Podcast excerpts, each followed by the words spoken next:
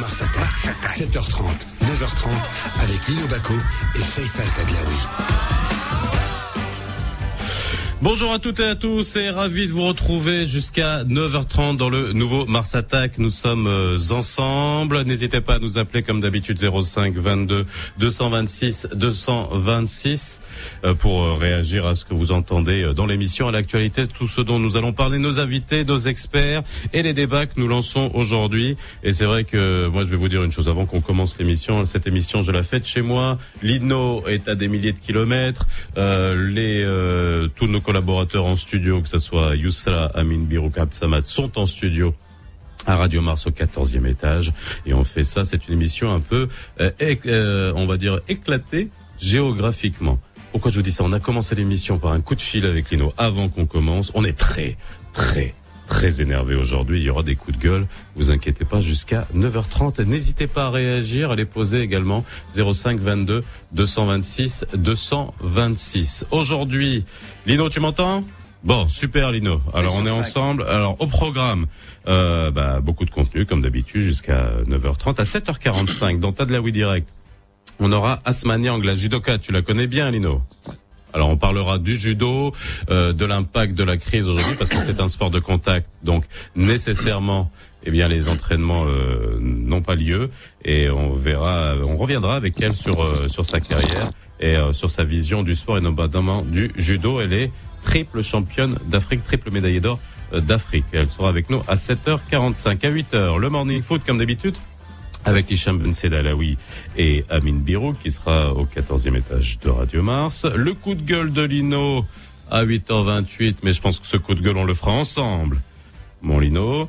à 8h34, ben culturel, on sera en ligne avec le sujet qu'on a traité Hier, hier, on avait le directeur de la librairie des Colonnes à Tanger. On a parlé des librairies, de la lecture euh, au Maroc. Aujourd'hui, on aura Hassan Kamoun, président de l'association des libraires indépendants et directeur de la librairie de Paris à El Jadida. Il sera avec nous à 8h34 convoqué dans la brigade culturelle. Et enfin, à 8h45. Dans C'est quoi le problème? Eh bien, on revient sur le rapport du CESE e, euh, pour affronter la crise avec euh, Mehdi Aboul Fadel, qui est expert senior au sein du CESE e et qui a contribué au rapport. Voilà, c'est complet aujourd'hui. Et ce qui est complet, ben, c'est il va y avoir du sport dans quelques instants. 7h30, 9h30, le nouveau Mars Attack. Alors Lino, il va y avoir du sport aujourd'hui et bon bah on va faire un petit résumé de tout ce qu'il y a. D'ailleurs, tu vas nous résumer euh, après euh, tous les tournois ATM qu'on a suivis et euh, la Vuelta, le Giro, le Tour de France. On aura le classement mondial au niveau du cyclisme. On parlera de golf et on finira sur l'athlétisme et d'une manière un peu spéciale. Alors on commence par le tennis, Lino, le classement ben ATP. Oui, ben, on commence ce tour d'horizon du, sport international avec le classement ATP, donc après le Master 1000 de Paris-Bercy. Euh, le vainqueur du tournoi, le russe Danil Medvedev, donc euh, il pointe désormais au quatrième rang du, classement ATP, bon, euh, qui a été publié hier, lundi. Avec cette première victoire décrochée en 2020, donc Medvedev dépasse Roger Federer. Bon, tu sais qu'il est blessé en ce moment, donc ça fait longtemps qu'il ne joue pas. Et euh, Medvedev égale son meilleur classement. Il était quatrième du ranking mondial déjà euh, en septembre euh, de l'an dernier. Alors c'est toujours euh, Novak Djokovic qui occupe la première place. Il égale le record de l'Américain Pete Sampras, hein, en s'assurant de terminer à la première place mondiale pour la sixième fois. Voilà, sixième fois, numéro un mondial. La meilleure performance revient au Canadien Milos Raonic, qui, au sein du top 20, a réussi une progression de trois places après la demi-finale perdue contre Medvedev, justement. Alors, du, du tennis euh, au cyclisme. Cyclisme, c'est aussi le temps de, de faire les comptes, hein, de voir ce qui s'est passé. Alors, après la Vuelta, qui s'est terminée dimanche dernier, le cyclisme met un terme à la, officiellement, hein, à, la, à la saison 2020. Ça y est, il n'y a plus de cyclisme jusqu'à l'année prochaine, jusqu'au printemps prochain. Le classement mondial de l'UCI, Union Cycliste Internationale, a été publié. Sans surprise, évidemment, c'est le Slovène Primoz Roglic. Alors, vainqueur du Tour d'Espagne, deuxième du Tour de France, vainqueur de Liège-Bastogne-Liège, qui termine en tête avec 2431 points. Bon, son dauphin n'est autre que son compatriote Tadej Bogacar. vainqueur du Tour de France avec 1995 points. Et puis le podium, il est complété par le Belge Wout van Aert. Voilà, grâce notamment à, deux succès d'étape sur le Tour de France et une victoire sur Milan-San Remo. Donc pour le pour le cyclisme. Alors du golf avec le, le master de d'Augusta, donc euh, qui aura lieu cette semaine, c'est un parcours qui est mythique, hein, 84e édition. Euh, alors Tiger, Tiger, Woods est tenant du titre. Hein. Alors elle, sera particulière à, à, plusieurs titres. On peut se poser quelques questions. D'abord, pourquoi le Master se déroule-t-il en novembre? Eh ben, Covid-19 oblige. Le Master qui se déroule habituellement à la mi-avril est reporté pour la première fois dans l'histoire du tournoi à une date ultérieure. Alors ça ressemble à quoi, euh, euh, Augusta en novembre? Ben euh, en, en Géorgie. Bah, ça doit être magnifique hein, de toute façon. C'est magnifique avec, toutes les couleurs de l'automne, les roux, les ocres, tu vois, euh, voilà, toutes ces arbres, euh, voilà, ces, ces feuilles, ces feuilles d'automne, comme disait Yves Montand, qui qui qu'on ramasse à la pelle. Alors à l'appel justement, ben, est-ce qu'il y aura un public? Ben, Le public répondra non. mais c'est ça, mais Augusta hein, sans public, ça par contre, ça va faire vraiment bizarre. Mais d'ailleurs l'année dernière, c'était Tiger Woods qui était revenu en force. Ouais, c'est euh, alors euh, j'ai découvert comment qu'on appelait les les spectateurs du Master d'Augusta. Je sais pas si tu le sais, on les appelle the boss, les patrons. Parce que en, fait, ils disent ce sont des, il, te faut avoir un salaire de patron, mais de attends, de patron de multinationale, tu vois, pour justement décrocher le fameux sésame, le ticket qui te permet d'entrer et de, et de suivre les quatre journées, tu vois, de des masters. Bon, alors point de vue météo, ben, il faut s'attendre à quoi? Bon, ben finalement, ils disent que les prévisions sont plutôt clémentes, hein, entre 16 et 27 degrés. Euh, par contre, la pluie devrait être euh, de la partie, euh, voilà, fortement je, jeudi. Voilà. Alors, on termine avec quoi? Avec avec Mo Farah, donc avec la reconversion des des athlètes. Ouais. oui, voilà. Alors justement, Mo Farah, bon, qui n'est pas prêt de raccrocher ses pointes. Hein. Il a 37 ans, le Gus. Hein. Il a d'ailleurs l'intention de participer aux prochains Jeux Olympiques à Tokyo. Hein. Alors d'ici là, il participera à une nouvelle édition de la célèbre émission de télé-réalité de la chaîne ITV. Euh, je suis une célébrité, sortez-moi de là. Voilà. Euh, donc euh, euh, le quadruple champion olympique britannique a accepté de se mesurer à neuf autres neuf autres personnalités hein, contre un chèque, un modeste chèque de 330 000 euros. L'émission d'ITV qui commence le 15 novembre prochain se déroulera au château de Guiche au pays de Galles, voilà. Plutôt que dans d'habitude ça se déroule dans la jungle australienne, hein, comme d'ordinaire, voilà. Donc euh, en raison des, des, restrictions imposées par le coronavirus, eh ben, ils se contenteront d'un château euh, gallois. Voilà. il va y avoir du sport, il y a eu du sport. Il va y en avoir du sport, il va y en avoir tout à l'heure. plus on avance et, et, plus il va falloir radoter parce que tu sais du sport il y en a pas beaucoup. Que ça soit c'est pas grave, radoter c'est notre métier. Ouais. Allez, Asmanian, c'est notre prochain invité tout à l'heure à 7h45 euh, dans Tadlaoui Direct, la judokate franco-marocaine, triple championne d'Afrique euh, de judo qui va être avec nous. Euh, restez avec nous, il est 7h41 sur Radio Mars. Bienvenue dans le nouveau Mars Attack.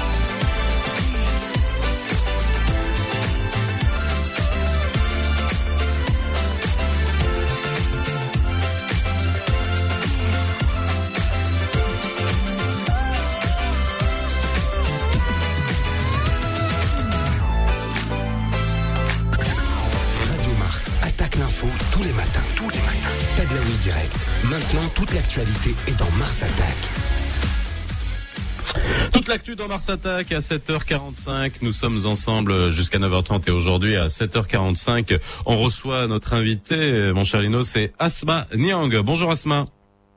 Bonjour Fabien. Comment ça va? Ça va, ça va et vous? Ouais, on t'a réveillé ou quoi? Bah, je me suis réveillée une demi-heure. bon bah c'est bien, ça va. Alors bon, et les athlètes de haut niveau normalement ça se réveille plutôt tôt. On est ravi de t'avoir euh, ce matin dans, dans Radio Mars avec euh, Lino.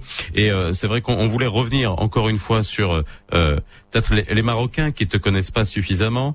tu es une judokate franco-marocaine. Tu viens de de, de Casa, enfin tu es né à Casa, championne d'Afrique.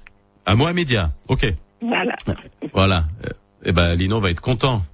Lino, est-ce que Lino est avec nous? Alors je t'explique Asma. Aujourd'hui on fait une émission un peu spéciale puisque en raison de la situation euh, euh de la situation sanitaire, j'imagine euh, comme chez vous d'ailleurs on en parlera et de son impact sur le sur le sport sur le judo. Chacun est de son côté. Lino est en France, moi je suis chez moi, les gens sont dans le studio. Voilà, c'est comme ça que ça se passe aujourd'hui la, la la radio. Donc s'il y a des petits problèmes techniques, tu nous en excuses d'avance. Alors Asma Asma, j'aimerais juste revenir sur euh, un peu sur ta carrière pour euh, les auditeurs et les auditrices qui euh, qui nous écoutent. Très, plusieurs fois championne d'Afrique de judo. Est-ce que tu peux nous peut-être le relater, nous dire comment tu es arrivé à, à, à, à ce niveau en judo? Oh, ben, avec beaucoup de persévérance. Bah, écoutez, moi, j'ai après, tout le monde, peut-être ceux qui ne le savent pas, moi, j'ai un peu un, un parcours atypique. J'ai commencé le judo à l'âge de, de, 20 ans, ce qui est très rare. Très, très, très rare. Voilà, j'ai, c'est tard, quoi. Oui, oui, oui, c'est très, enfin, on trouve rarement ça.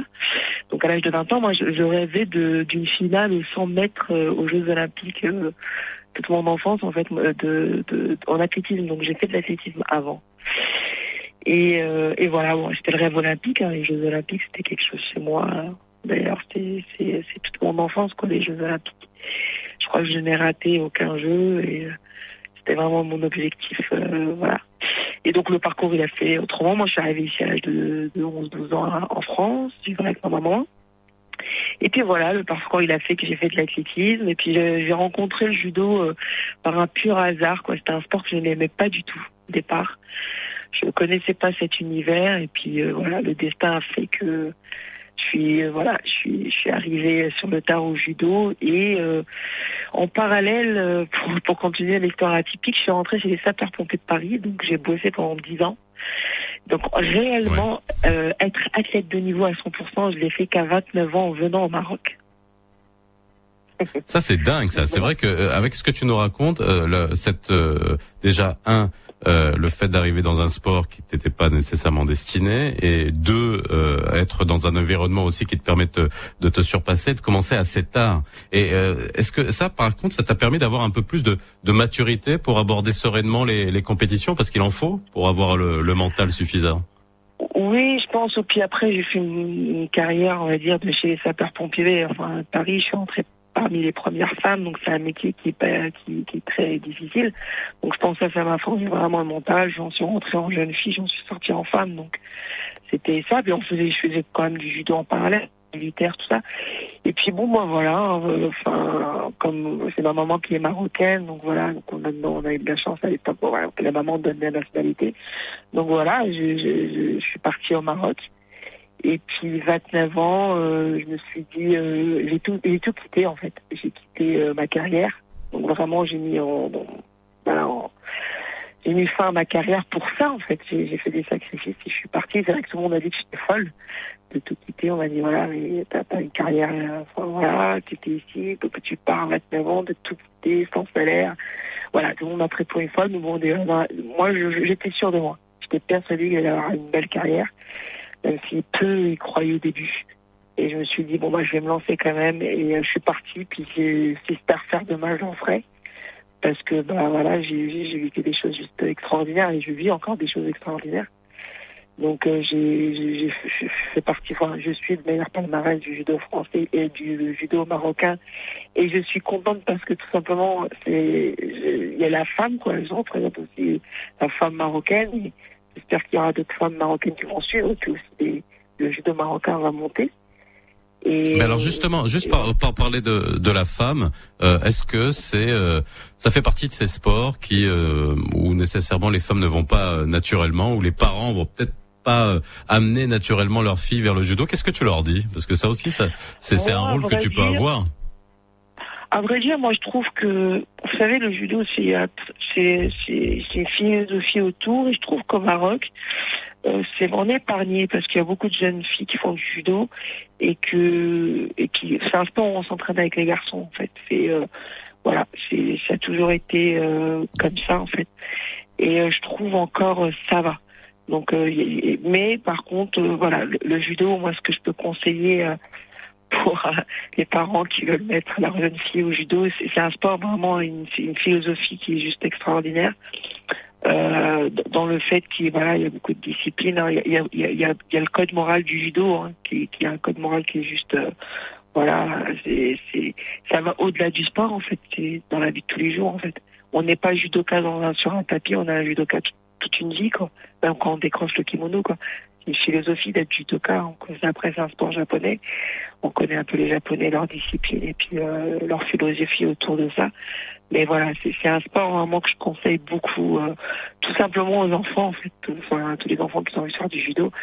C'est un sport euh, qui, fait bien grandir, on va dire.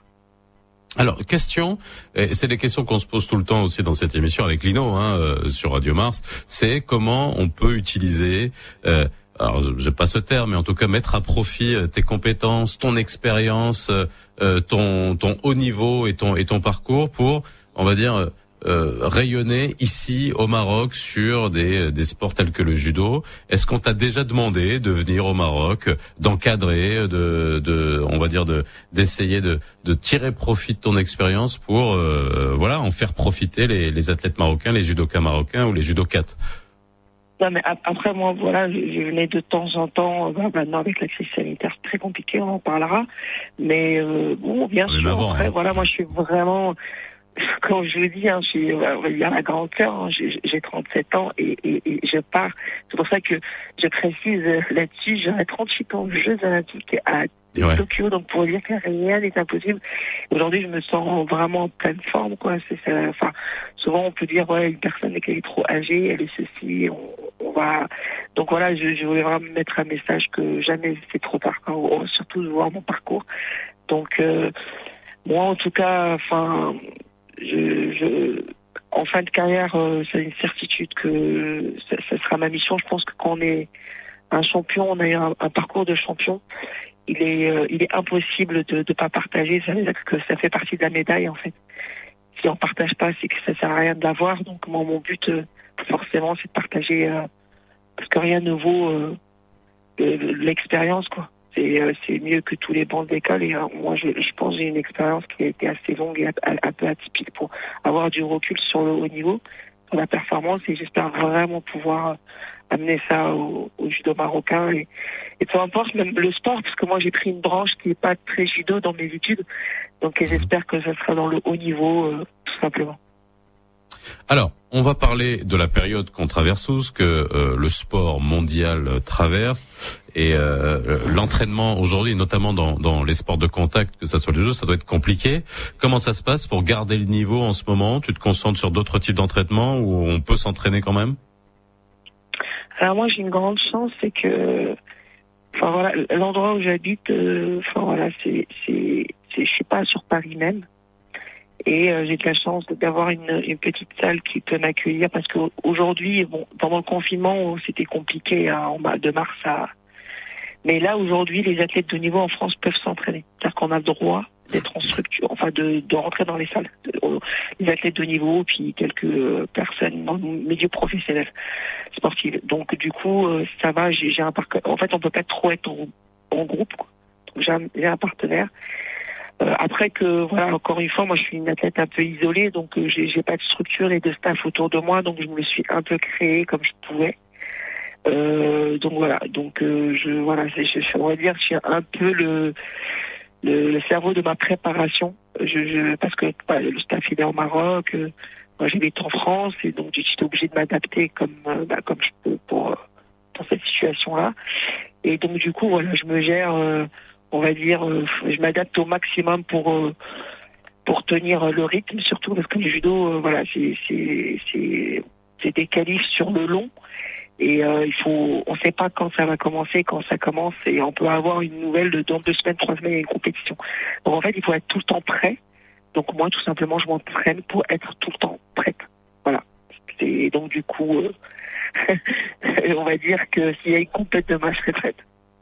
Merci beaucoup Asman Yang d'avoir été avec nous euh, aujourd'hui dans le nouveau Mars Attack. C'était un plaisir de t'avoir euh, dans euh, notre émission sur Radio Mars. En tout cas, on te souhaite bonne chance et on espère encore une fois qu'à chaque fois que tu racontes ton parcours, ça puisse inspirer le maximum de sportives et de sportifs demain. Merci Asma.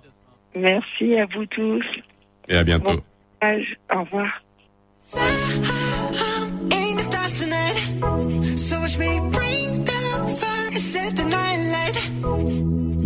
Shoes on, get up in the morning, cup of milk, let's rock and roll.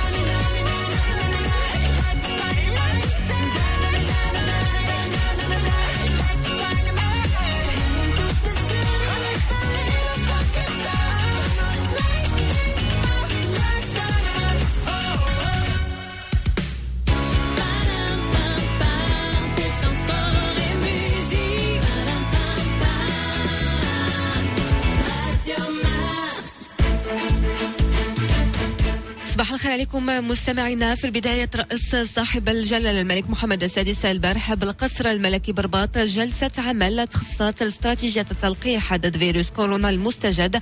وخلال هذا الاجتماع أعطى جلالته توجيهات سامية من أجل إطلاق عملية مكثفة للتلقيح ضد كوفيد 19 في الأسابيع المقبلة. هذه العملية من المنتظر أن تغطي المواطنين اللي كتزيد الأعمار ديالهم على 18 سنة حسب جدول لقاحي في حقنتين وستعطى الأولوية على الخصوص للعاملين في الخطوط الأمامية وخاصة العاملين في مجال الصحة والسلطات العمومية وقوات الأمن والعاملين بقطاع التربية الوطنية وكذلك الأشخاص المسنين والفئات الهشة للفيروس وذلك قبل توسيع نطاقها على باقي الساكنة.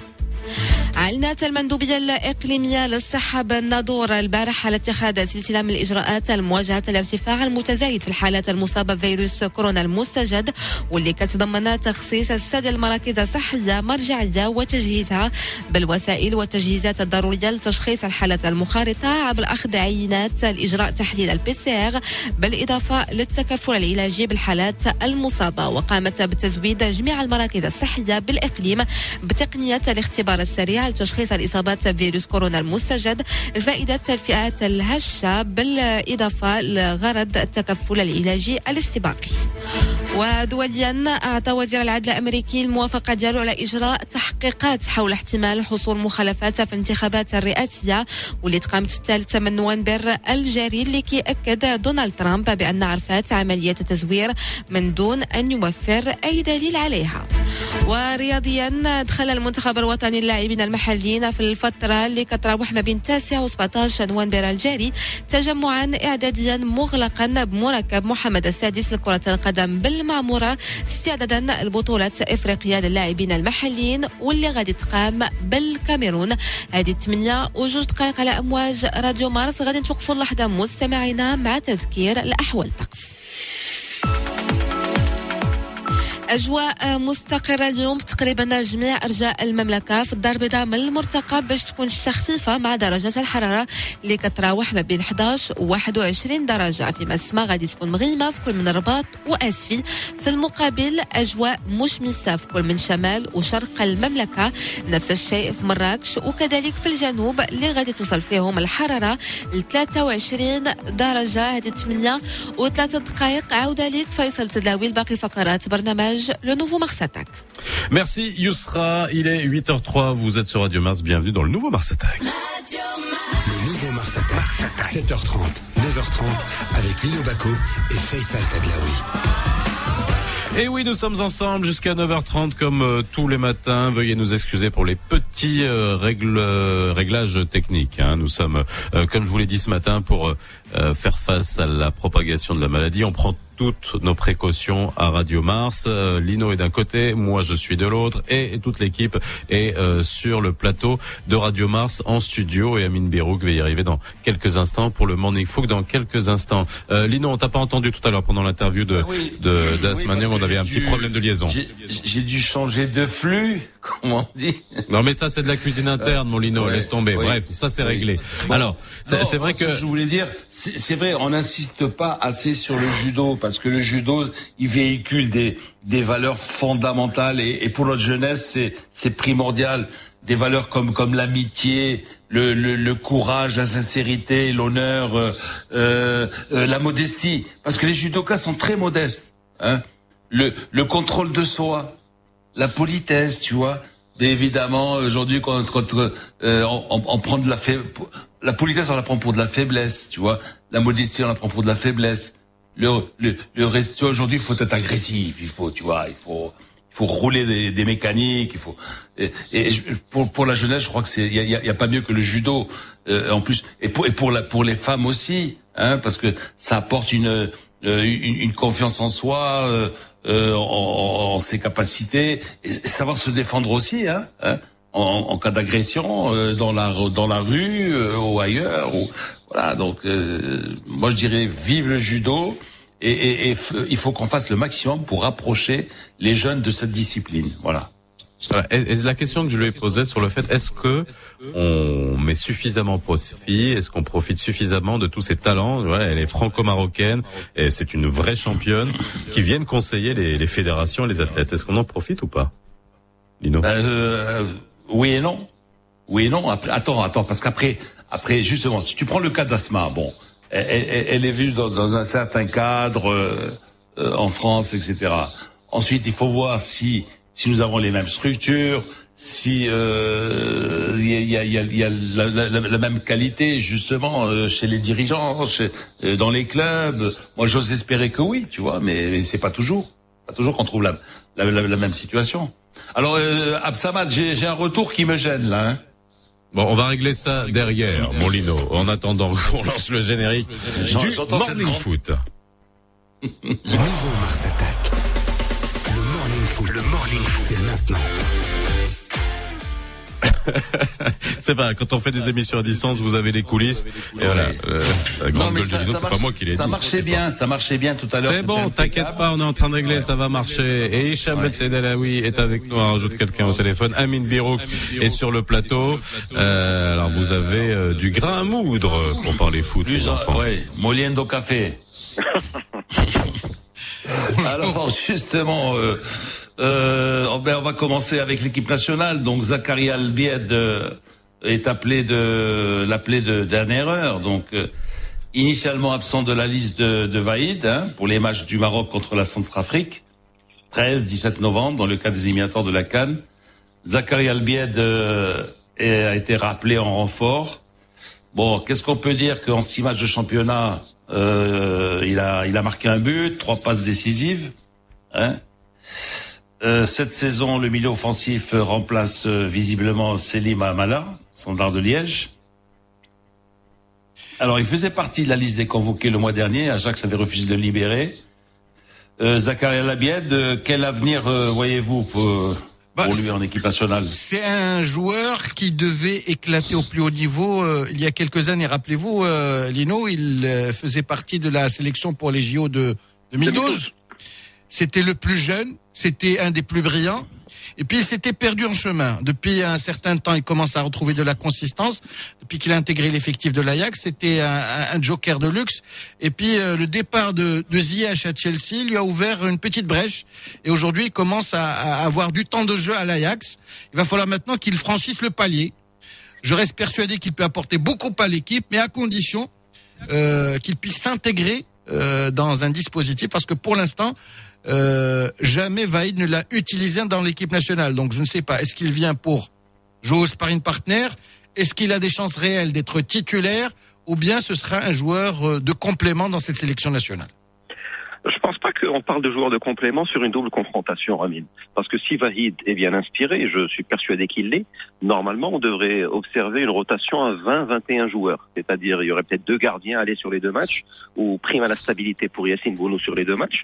Et à mon avis, euh, je pense qu'on devrait avoir deux équipes nationales, deux onze distinctes, avec 8, 9, 10 rotations, parce qu'on joue à domicile, avec des contraintes très locales, et Lino le rappelait, le climat ici est très différent de celui de Douala, l'environnement global, le vol, le transport, des vaccins qu'on doit faire avant de partir, les petites pilules qu'on prend contre le, le, le paludisme ou la malaria, tout ceci contribue à changer complètement le contexte. Moi, je pense qu'il aura sa chance, et je pense qu'il saura la saisir, parce que ce qui est très facile avec les joueurs néerlandais, c'est qu'ils peuvent se perdre en chemin, mais d'une part, ils ont une super formation, ils ont des bases, et deuxièmement, il y a tout un esprit, l'esprit un peu protestant des Pays-Bas et euh, l'esprit euh, très sérieux de la communauté marocaine là-bas, qui fait que, bon, s'ils ne se perdent pas en chemin, ils reviennent dans leur championnat, que ce soit PSV, Ajax, etc., ils arrivent généralement à rebondir.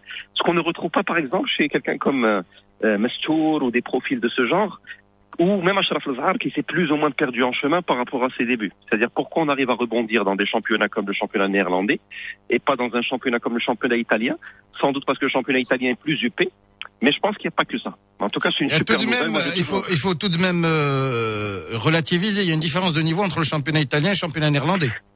C'est toute la valeur ajoutée. C'est-à-dire, vous avez des clubs suffisamment forts pour faire euh, quart finale ou demi-finale de Champions League, mais le championnat reste accessible ils ont une, une, porte de, de, sortie. En série A, voire en série B, c'est tellement plus resserré, tellement plus huppé, c'est très difficile pour un joueur de rebondir. C'est aussi pour ça que les joueurs formés aux Pays-Bas sont des joueurs extrêmement intéressants. En tout cas, je ne suis pas très convaincu par ta théorie de la, grande rotation, parce que euh, une équipe nationale, c'est des repères, c'est de la stabilité, c'est des automatismes. Si tu joues contre la Centrafrique avec deux équipes différentes, ça veut dire que tu vas devoir faire deux mises en place, parce que, eh, faut pas oublier, on joue vendredi, on voyage samedi, on arrive samedi soir on décrasse lundi, on fait un petit entraînement euh, dimanche, on décrasse dimanche, on fait un petit entraînement de repérage lundi. Donc on doit travailler toutes les bases à Mamoura. Je ne crois pas qu'avec les cinq séances qu'aura euh, Vaïd, il aura le temps de faire deux mises en place. Par contre, tu peux à la rigueur envisager une rotation à hauteur de 20-25%. Ah mais écoute, écoute, ça, ça, ça dépend, ça, ça, ça dépend du coach. Hein. Et, tu vois toutes les équipes nationales hein, euh, en, en- en cette période, surtout lorsqu'elles ont deux ou trois matchs en dix jours, mais qu'est-ce qu'elles font? Elles, elles, elles font tourner un petit peu l'effectif. Bien sûr, euh, ce que ce que dit Hicham lui, lui- lui a l'air de dire, euh, c'est-à-dire que euh, à, à- euh, pas à Bangui, ouais, ouais, où est-ce qu'on joue le À retour Douala, Douala. Voilà. à Douala. À, à Do- à Douala, on va, on va pas changer tous les 11. Mais je suis sûr, je suis sûr que à Douala, euh, Vaïd va procéder à trois, quatre changements. C'est ce, Ah, la sûr. proportion à laquelle je pense. sûr. 20-25%. Voilà, trois, quatre, euh, voilà. Parce que au- au- au- au-delà de quatre, tu commences à perdre des automatismes et tout ça. Il faut, il faut que tu reconstruises. euh, voilà, c'est vrai, tu as, tu as raison. Euh, Et je pense qu'il va y avoir quand même quelques changements. Alors moi, les gars, je voulais vous interroger un petit peu sur ce qui risque de se passer justement. Déjà qu'il y a, il y a pas de très bonne relation entre les clubs et les équipes nationales. Exact. Bon, alors euh, on l'a vu par exemple à propos de de, de, d'Achraf Hakimi. Bon, finalement, il a rejoint euh, avec quoi? Avec un vol privé, je suppose. hein, Un vol ça Il a- privé il a comme, rejoint- euh, comme euh, Ziyech. Ziyech est arrivé également euh, sur un vol Voilà, privé. vol privé, ben c'est voilà, c'est c'est c'est magnifique. Ben ils peuvent se le permettre. Et et, et, et en fait, bon, euh, il y a il y a y a un tollé qui est qui est, qui est déclenché euh, par par le directeur général de la de de, de l'Inter de Milan. Et, et, et c'est vrai parce que si tu prends le cas de l'Inter de Milan, et les gars, ils ont 16 16 16 internationaux, hein. Bon, ils ont Barella, D'Ambrosio, Sef- euh, Sensi avec euh, l'équipe d'Italie. Ils ont Kolarov, le Serbe. Ils ont Skriniar, le Slovaque. Ils, ils ont Brozovic et Perisic, les, les deux Croates. De Vrij, le, le Hollandais. Lukaku, le Belge. Ils ont euh, Lautaro Martinez, l'Argentin, qui va jouer un match à l'Argentine. Ensuite, il va aller en Bolivie. Hein tu vois un peu le truc. Alexis Sanchez, Arturo Vidal, les deux Chiliens. Un match en Uruguay, un match au Chili euh, Eriksen, par exemple, qui va se taper un match au Danemark, un match en Islande, un match en Angleterre. Hakimi, bien sûr, qui, qui va faire les, les, les- les- les- qui va jouer euh, les, les, les deux matchs contre contre la, la Centrafrique, hein. Leno, Et tu as, tu as en plus, tu as, tu as les, les, les, les, les, les, les U21 et tout ça. Les, mecs Lino. vont te dire, hey, un jour ou l'autre, euh, je, je sais pas comment, euh, je sais pas comment que ça va se passer. Carolino, Carolino, mon cher Lino. Oui, oui, mon cher Lino, oui. L'Inter. C'est l'Inter de Milan qui paye ses 16 joueurs, là, monsieur. L'Inter C'est- de c'est Milan, comme tous les grands clubs, chauffe, chauffe, Lino. Comme tous les grands clubs. Comme tous les grands clubs. Et voilà la différence aujourd'hui. Il y a des dates FIFA. Aujourd'hui, qui gère le football international? C'est la FIFA. Qui veut s'approprier le football des clubs? C'est la FIFA. Si l'Inter de Oui. Milan veut faire dans le protectionnisme, elle n'a pas, elle n'a qu'à ne pas faire comme euh, United Colors of Benetton, c'est-à-dire avoir une multinationale, Ah un toi- conglomérat toi- de toi, joueurs. Attends, attends, attends. Toi, tu trouves que c'est normal C'est normal. Voilà un club hein, qui paye des salaires et, et des drôles de salaires. Hein. Hein. Il y a 16, 16 joueurs qui s'en vont aux quatre coins de la planète. Hein. Ils vont se taper des milliers de kilomètres. Ils vont revenir. Ils risquent de revenir avec avec avec avec, avec, le, le, le virus et tout ça. Toi, tu trouves que c'est normal? Et dans ce cas-là, on fait quoi? On, est, on annule toutes les compétitions des sélections? Non, non, On non. fait mais quoi? il faut, il faut, il faut qu'on réfléchisse à, à autre chose. Voilà. Ou alors, ou alors qu'il y ait des assurances, qu'il y ait, je sais pas. Que, Bah, les assurances, elles existent. que- Je pense que les Euh, ouais, assurances existent. La FIFA, oui. Si un joueur est blessé avec sa sélection nationale, euh, la FIFA, elle, euh, elle a souscrit une assurance et elle indemnise le club. Aujourd'hui, ce qu'il faut faire peut-être, c'est ajouter une clause sur cette assurance concernant la Covid.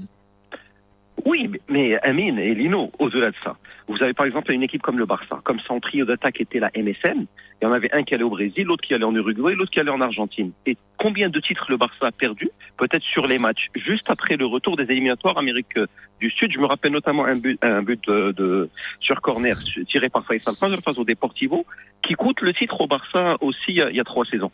Mais d'un autre côté, est-ce que Lino, tu veux pas nous faire du basket dans le foot? C'est-à-dire un international nigérian n'a pas le droit de jouer la canne parce que son club n'a pas voulu le débloquer ou alors l'assurance est rédhibitoire pour la fédération. Si on continue même dans cette logique, on va tuer l'essence du foot. C'est-à-dire que Geoffrey Kondogbia, qui est centrafricain, ben, il a le droit de jouer avec la Centrafrique, au-delà du fait qu'il joue pour l'Atletico et qu'il gagne 200 000 euros par mois. Je pense qu'il faut qu'on revienne à l'essence du foot aussi. Euh, L'essence du foot, c'est les équipes nationales et les clubs, c'est-à-dire un partage équitable. Et puis, il faut pas oublier une chose, euh, Alino. Aujourd'hui, s'il Ah, faut moi, que je- la moi, grande famille la du question. football Moi je, moi, je pose la question. Moi, je m'en fous de l'Inter de Milan. C'est pas un problème. Mais mais il faut pas oublier. Attendez, eh, les gars, déjà déjà en cette période où, où les clubs sont tous en difficulté, si, si en plus tu rajoutes ça, euh, je, si si eh, s'il n'y a pas de club, il n'y a pas d'équipe nationale aussi, hein. Mais c'est de au l'eau à mon moulin, Lino, à ma théorie. C'est pour ça que j'aimerais beaucoup que Vahid, en toute intelligence, fasse tourner au maximum, parce que déjà pour un début de saison, tous les joueurs de l'équipe nationale jouent les trois jours ou presque. Si en plus on les fait jouer tous les quatre jours, avec un déplacement au Cameroun, changement de climat, changement de tout, pour rejouer avec le même 11 type à deux ou trois variantes près, je suis pas sûr que Vahid se mette dans la poche les dirigeants de ces clubs. Surtout si on lui dit, bah, Hakimi s'est blessé aux ischio-jambiers contre la Centrafrique, sans respect, manquer de respect à quiconque. Là, je pense qu'il y aura des relations un peu plus houleuses entre la FRMF et l'Inter de Milan, ou la bah, Chelsea, ou la Mal Borussia, ou la n'importe quel club. Oui, oui, mais c'est c'est c'est c'est Chef. le c'est le lot. C'est pas moi j'ai moi j'ai donné l'exemple de l'Inter parce qu'il y a Hakimi, mais tu peux donner tu as tu as, tu as 10 000 exemples hein.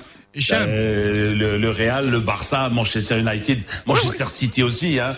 Donc euh, c'est sûr hein. Moi, je vois les choses autrement. Vous vous rappeliez du calendrier du basket lorsqu'il y avait les compétitions nationales euh, et les compétitions interclubs pendant une partie de la saison et euh, avant la fin de l'été, il y avait les compétitions euh, des équipes nationales? Bon, on Oui. pourrait envisager ce genre de, de, de situation avec euh, peut-être au mois de- d'août, septembre les équipes nationales et à, partir de septembre, octobre, novembre euh, les, compétitions interclubs. C'est-à-dire avoir des dates protégées de manière plus rationnelle plutôt que de les fourrer euh, au milieu de la saison. Bien sûr, ça coupe bien le sûr. rythme des clubs peut-être. Ça englobe des risques au niveau des, des clubs puisqu'il y a des blessés.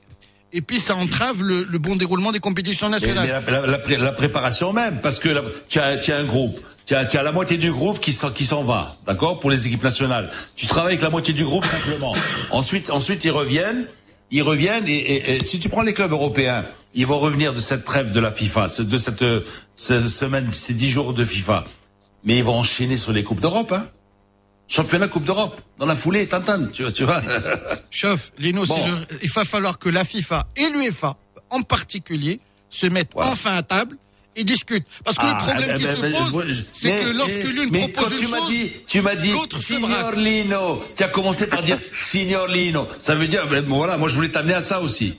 Lino, Parce que finalement, ça parle, ça parle entre la FIFA et les clubs Ça ne et les- parle les, pas fédérations. entre- Mais Eh ça, ben, voilà, ça parle pas entre eux. le problème, Bon, Lino, aujourd'hui, ça va parler. Où est-ce que ça va parler? Ça va parler dans les coulisses du football africain avec la candidature du, du milliardaire Patrice Motsepe. Alors, qui est Patrice Motsepe? Ben, c'est c'est un Sud-Africain milliardaire. C'est c'est le c'est le beau-frère du président sud-africain Cyril Ramaphosa. Et puis euh, c'est le président aussi, c'est le propriétaire, c'est le propriétaire des Mamelody Sundowns. Fameux. Donc euh, voilà, il va se retrouver avec euh, euh, Jacques Anouma, euh, l'ivoirien, peut-être le président de la fédération mauritanienne, je sais pas. c'est sûr. Voilà. Il a annoncé sa sûr, candidature, oui. C'est sûr, voilà. Euh, donc euh, voilà, tout, tout ce joli monde versus euh, Ahmed Ahmed qui postule pour un, un autre mandat. Et voilà, est-ce que vous êtes d'accord si je vous dis francophone versus anglophone euh, ça va, ça va pas rigoler lors de la prochaine euh, assemblée élective euh, au printemps prochain à Rabat. Je dirais candidature unique anglophone contre candidature divisée francophone. Oui. Et aujourd'hui, l'essentiel des voix anti-Ahmed va être capté par le candidat sud-africain qui bénéficie de l'appui de la zone COSAFA, du Nigeria, de tous les malcontents, Du De- Ghana, peut-être? du Le Ghana, qui du Libéria certainement, genre de tous les malcontents, et puis les francophones qui sont tous issus Ouais, pourquoi- Sérail, attends, attends, attends, attends, tu dis malcontent, mécontent, mécontent de quoi? De la gestion Ahmed. Pourquoi? Qu'est-ce que qu'est-ce qu'il y a que- Bah, qu'est-ce que tu qu'ils à la gestion de peut-être qu'ils estiment que Ahmed n'a n'a pas été à la hauteur de la tâche qui lui a été confiée, qu'il a peut-être lésé leurs intérêts. Mais aujourd'hui, on retrouve des membres du Sérail qui sont membres du comité exécutif, qui ont juré ou promis loyauté aux candidats sortants, qui se présentent. Oui, mais d'un autre côté, Amine. C'est-à-dire, bon, après, c'est-à-dire, tu veux parler de quoi? Du président de, de la fédération mauritanienne? Par exemple, Ah, Mais Mais il n'y a pas que ça, Amine. Moi, honnêtement, j'ai du mal à comprendre le timing. Parce que, d'après ce que j'en sais, jusqu'à vendredi, il n'y avait personne. À partir de vendredi, tu as des poids lourds du foot et de l'économie africaine. Comme le rappelait Lino, le parcours euh, du Sud-Africain, c'est Monsieur Assurance aussi, on le connaît au Maroc parce qu'il y a une transaction très médiatique qui a eu lieu. C'est quelqu'un qui connaît bien la pression, jeu de mots de très bas étage, parce que il était représentant de la plus grande bière locale en, Afrique du Sud. Euh, vous avez Jacques Anouma en, Côte d'Ivoire, qui a un parcours assez similaire à celui de Fouzer Kja il a été argentier, euh, responsable du budget de son pays. Il a restructuré le foot ivoirien. Il a construit plusieurs stades, même si le bilan in fine de Fouzi est supérieur. Vous avez peut-être Zetchi, l'Algérien, Monsieur Paradou, un jeune qui forme bien et qui joue même des compétitions africaines. J'ai du mal à comprendre que jusqu'à vendredi, il y avait personne. Et puis subitement, de temps d'un week-end, comme dirait Al Pacino, vous avez des super ténors qui subitement sortent de l'ornière et pointent le bout de leur nez. Tu veux l'explication, mon cher Tu veux l'explication, mon cher Aujourd'hui, aujourd'hui, selon euh, l'affaire Technical Steel, tu connais C'est l'affaire pour laquelle euh, Ahmed Ahmed a passé quelques heures en garde à vue à Paris. C'est équipements, sous-traitance, etc. Gros scandale. La Chambre d'élective de la FIFA devrait euh, rendre son jugement sous peu. Le dernier délai pour présenter la candidature à la présidence de la CAF, c'est le 12 novembre. Donc chacun prend ses précautions au cas où. Affaire à suivre, les amis, sur la course à la présidence de euh, la CAF. Merci à tous. C'était le, Morning Foot. Nous, on va bah, prendre un auditeur puisque vous nous avez appelé au 05 22 226 226 pour réagir à ce que vous avez entendu tout à l'heure à 7h45. Euh, Asman Yang était avec nous, la judokate qui prépare les JO de Tokyo, euh, était avec nous. On a Anas au téléphone. Bonjour. bonjour, euh, cher ami. En fait, euh, j'ai le plaisir de vous parler aujourd'hui. Euh, je vous remercie pour euh, de, nous avoir passé Asma aujourd'hui. Et j'avais une petite réflexion que je voulais partager avec vous cette matinée, c'est que est-ce qu'on peut, est-ce qu'on nous avons pu entendre Asma s'il n'y avait pas Radio Mars? Est-ce que c'est pas l'objectif de, de l'État de d'intervenir pour nous ramener ces types de de personnes qui évoluent à l'étranger, mais c'est le rôle des médias. Et malheureusement, nous avons des médias télévisés sportifs défaillants. En fait, là, depuis 15 jours que j'essaie de voir Riyadiyah, et je suis en train de voir, il n'y a que des rediffusions de matchs. Malheureusement, nous avons une mal exploitation des médias. Moi, j'avais vraiment, j'avais, j'avais mal au cœur lorsque on avait un plateau sportif exceptionnel à la fin du championnat et deux heures avant le match de Raja et soit le match de WAC, on n'avait aucun plateau de diffusion, on n'avait pas de, de choses exceptionnelles et moi je dis quand nous avons des opportunités, qu'on peut ramener des sponsors aux médias, qu'on exploite mal, et nous sommes en train de faire que de la rediffusion des matchs, des anciens matchs. Même si la rediffusion des matchs, moi j'aurais aimé avant le match de Raja euh, et, et, les phares du fin du championnat, on avait une rediffusion de match qui a qui n'a aucun sens par rapport à l'objectif de match. Et j'aurais aimé, pendant ces 15 jours après l'arrêt du championnat, de voir des, exemples comme Asma aux médias télévisés. Alors, Anas, attendez. Walino, vas-y. Euh, écoutez, euh, si vous voulez, je, peux vous donner le numéro de de, de, de Hassan Boutopsil, et puis il faut vous adresser directement euh, en tant que téléspectateur à, à Riadia. Vous comprenez que pour nous c'est gênant de pas de, de, de, pas ça, ça ne se fait pas hein, de, de parler d'un confrère. Bon, mais moi, étant donné que je connais très bien Hassan Boutopsil, je sais qu'il est pro et je, je sais qu'en fait, il fait ce qu'il peut avec les moyens qu'il a. Voilà. D'abord, c'est-à-dire, avant de juger Riadia, il faut se demander d'abord s'ils ont les moyens justement de d'avoir cette politique là, parce que c'est pas facile hein, de, de, gérer une chaîne de télévision. C'est moi qui vous le dis. C'est difficile de gérer une chaîne, une chaîne radio, hein, un journal, mais une chaîne de télévision c'est super super compliqué. Il faut des moyens extraordinaires, des moyens financiers, des moyens humains, etc. Et il faut dire en cette période de crise, est-ce est que justement, bon, je suis pas l'avocat de, de, ni de Boutopsi ni de Riadia, mais il faut se dire, c'est vraiment aujourd'hui, on peut gérer justement euh, comme vous voulez, comme, comme vous l'entendez, euh, cette, cette chaîne sportive.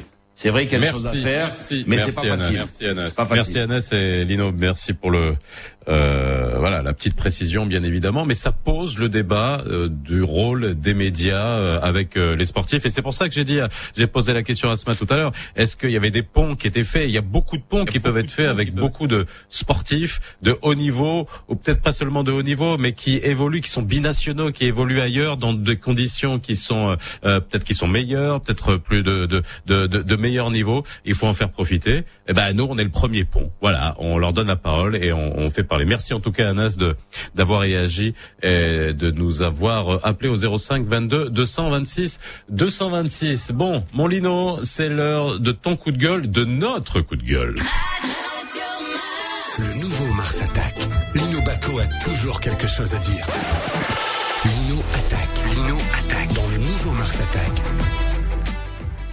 Alors Lino, alors Lino, ton coup de gueule. Oui, alors, Coup de gueule. alors mon coup de gueule, euh, à part le fait que j'ai toujours mon, re- mon retour dans, le, dans mon casque et ça me gêne, ça c'est un coup de gueule aussi.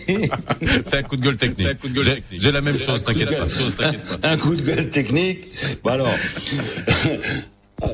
alors, il, alors il paraît que la santé n'a pas de prix. C'est vrai, c'est vrai, mais elle a sûrement un coût, hein, surtout en cette période de, de, de Covid, avec euh, l'explosion, je dirais, la prolifération des cas positifs, notamment dans les grandes agglomérations. Avec les prémices de l'hiver, les petits pépins genre rhume, euh, grippe saisonnière, les rhinopharyngites, euh, les sinusites, les toux sèches, les toux grasses. Le, qu'on le veuille ou non, le climat est de plus en plus anxiogène. Bon, on a tous besoin de se rassurer.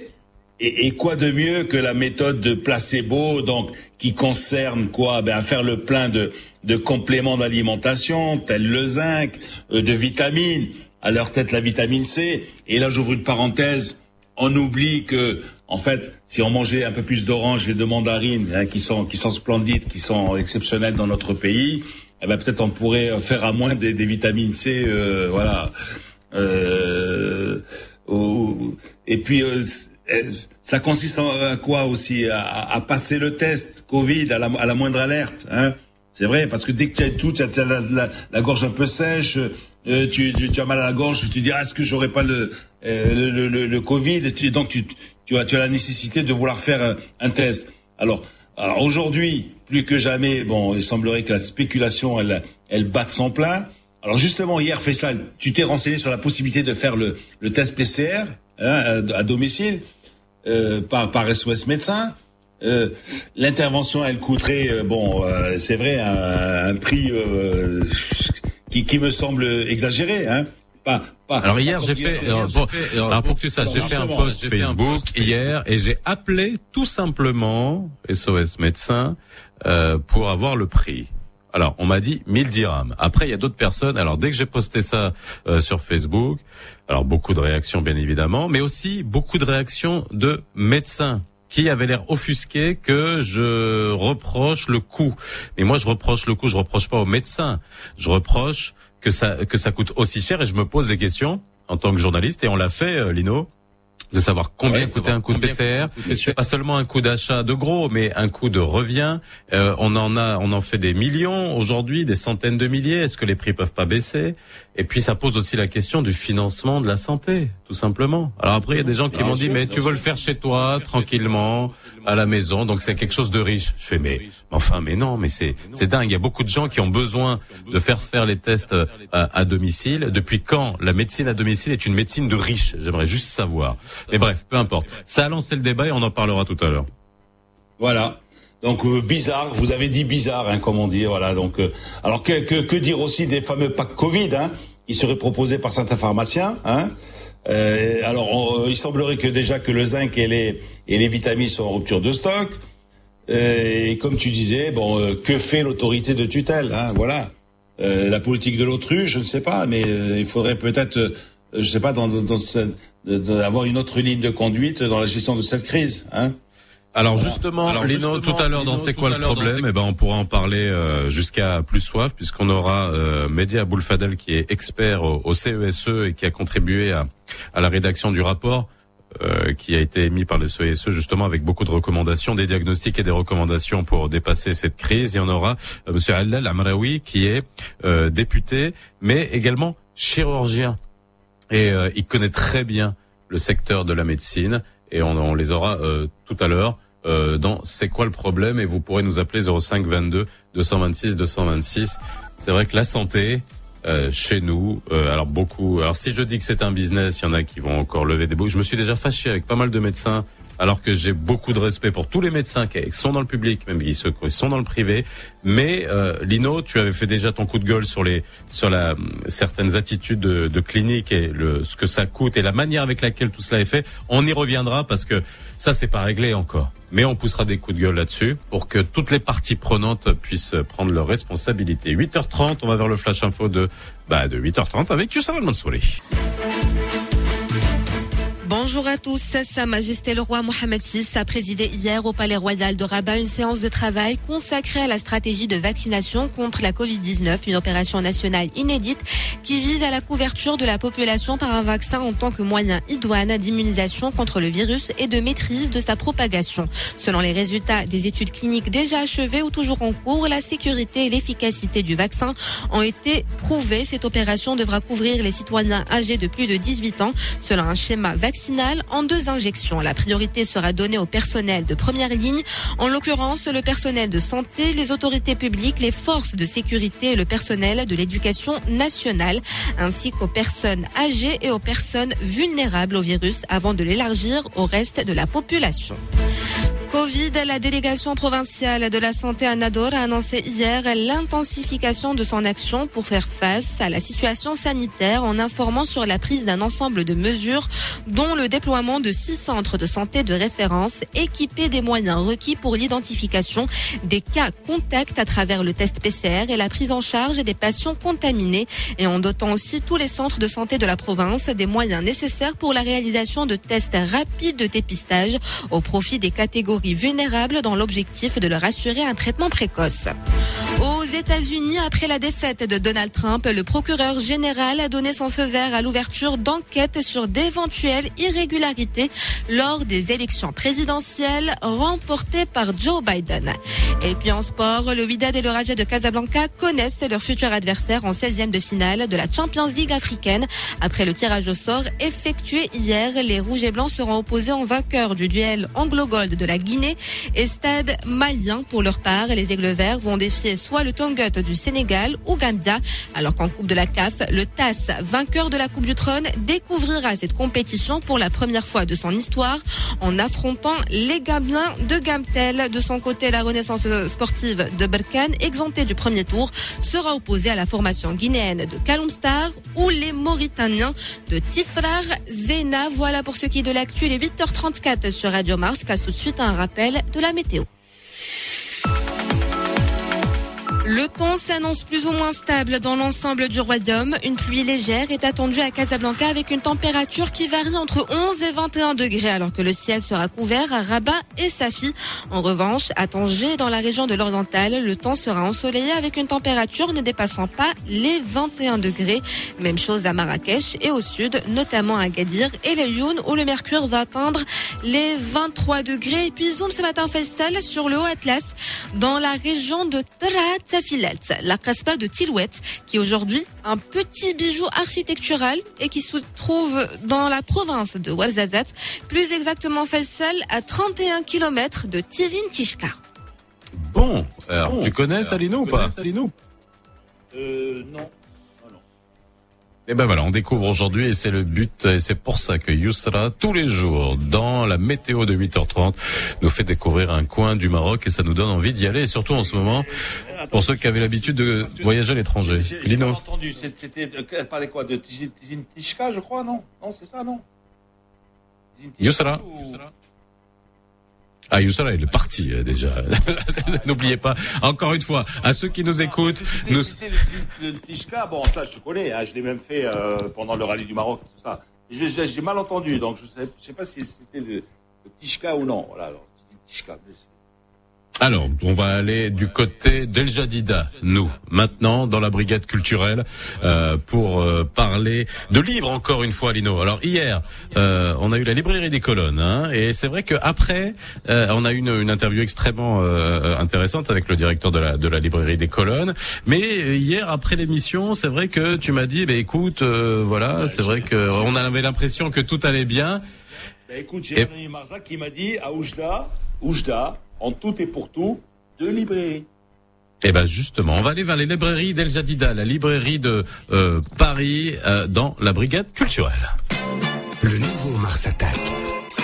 Tous les matin dans le nouveau Mars Attack, vous êtes convoqué à la BC. B. B comme brigade, C comme culturel. BC. Et dans la brigade culturelle aujourd'hui, nous avons euh, convoqué Hassan euh, Kamoun, Hassan Kamoun qui est président de l'association des libraires indépendants et directeur de la librairie de Paris. Bonjour. Bonjour monsieur. Comment ça va? Euh, Ça va, ça va très très bien, merci. Bah merci en tout cas d'être avec nous ce matin pour parler des livres. Oui, c'est à moi de vous remercier pour cette invitation. C'est moi, je suis, je suis Radio Mars naturellement, à cette heure-là, avec Lino, avec pas mal de, journalistes que j'entends euh, très, très Vous êtes un fidèle Oui, oui, je suis un fidèle de Radio Mars.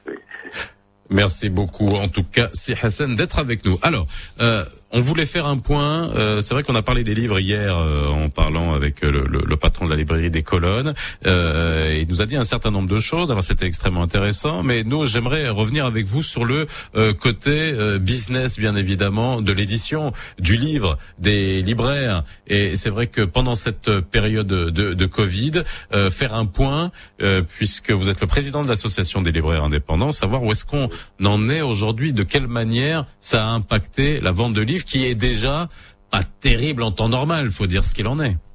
Oui. C'est vrai que la librairie est passée d'une période très très difficile, euh, c'est-à-dire euh, euh, depuis le, confinement en, mars dernier. Donc on était condamné à fermer nos portes. on a commencé à, à vendre des livres via des réseaux sociaux et également via WhatsApp et via des contacts personnels. Donc, on a commencé à bouger un petit peu, à livrer à, domicile de temps à autre. On a profité également de cette fermeture pour euh, revenir à nos stocks, pour pouvoir euh, faire des inventaires dans la librairie, etc. Donc, c'était une période très, très difficile de trois mois, je pense, depuis le mois 3 jusqu'au mois 6. Au mois 6, on a, on a écrit à Monsieur le ministre de, la Culture pour qu'elle autorise qui s'intervient pour autoriser les libraires à, à, rouvrir leurs portes. Et c'était fait là. Donc, euh, depuis le mois 6, euh, c'est déjà la période de préparation à la rentrée scolaire. On attendait, on attendait les, les listes des écoles privées, on attendait les, on a fait les préparations, mais il y avait une, il n'y avait pas de grande visibilité pour la rentrée scolaire, donc euh, la rentrée s'était beaucoup attardée. On a passé nos commandes jusqu'à mois 8, alors d'habitude on les passe pendant le mois 5, pendant le mois 6 pour préparer, pour voir les manques, etc. etc.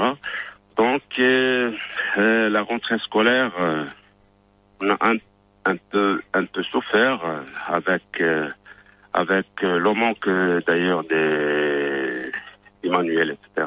On a également souffert avec euh, le client qui vient à la librairie, qui sont rares d'ailleurs, et, qui achètent seulement 10 livres et non pas la fourniture. Donc, euh, un sur 10 qui achètent la fourniture, les autres achètent seulement les manuels.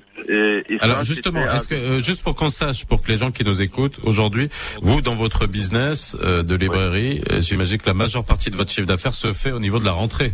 Exactement, les 60 à 50 de notre chiffre d'affaires se fait pendant la période de la rentrée scolaire. Oui, exact. Et alors pour tout le reste, ça se, euh, on va dire, ça se décline sur, euh, vous l'avez dit, les fournitures et les autres livres. Ça, ça correspond à combien, on va dire, toutes les autres éditions, c'est-à-dire les, les romans, les, les, les nouvelles, tous les, les autres types de livres? Oui, exactement. Nous sommes euh, une librairie générale. Euh, nous avons beaucoup de rayons de littérature, de sciences humaines, d'histoire, de livres pour enfants, de BD, de manga, de euh, pas mal de fonds que nous avons sur la librairie. Nous avons également des articles beaux-arts, la papeterie et tout ça. Donc on essaie, on, on essaie de c'est-à-dire de passer l'année à, faire des rencontres de temps à autre. Euh, je parle de l'année de 2019-2018 et les années arriérées. Donc, euh, on était habitué à faire des rencontres de temps à autre, chaque semaine, chaque 15 jours. On fait presque 15 à 20 activités culturelles dans l'année. Donc, on invite des auteurs euh, qui, font, qui Mhm. présentent leurs travaux d'abord, qui présentent leurs livres et font des dédicaces aux, aux lecteurs. Donc, on est habitué à, à, à cette démarche-là. Cette année-là non plus. Donc, euh, on est. Vous avez perdu, excusez-moi, vous avez perdu combien de chiffre d'affaires aujourd'hui? Est-ce que vous avez une, alors non seulement pour, pour votre librairie à vous, El Jadida, mais comme vous représentez euh, aussi les libraires indépendants, est-ce qu'on a une idée du chiffre d'affaires qui a été perdu cette année? Oui, on a perdu 30% de notre chiffre d'affaires. 30% du chiffre d'affaires. Oui, on a perdu 30% du chiffre d'affaires, oui. Et c'était très remarquable. Euh, À ce point-là, on était entré en contact avec le ministère de la Culture sur une Oui. certaine subvention sur les- pour les libraires, etc. On a pas mal négocié, etc. avec la direction du livre. Euh, on a résulté à, à ce que le ministère de la Culture va acheter de chez les libraires de leur propre rayon, c'est-à-dire de, de la librairie, des livres, des livres qui seront dédiés, qui seront donnés à des bibliothèques euh, publiques.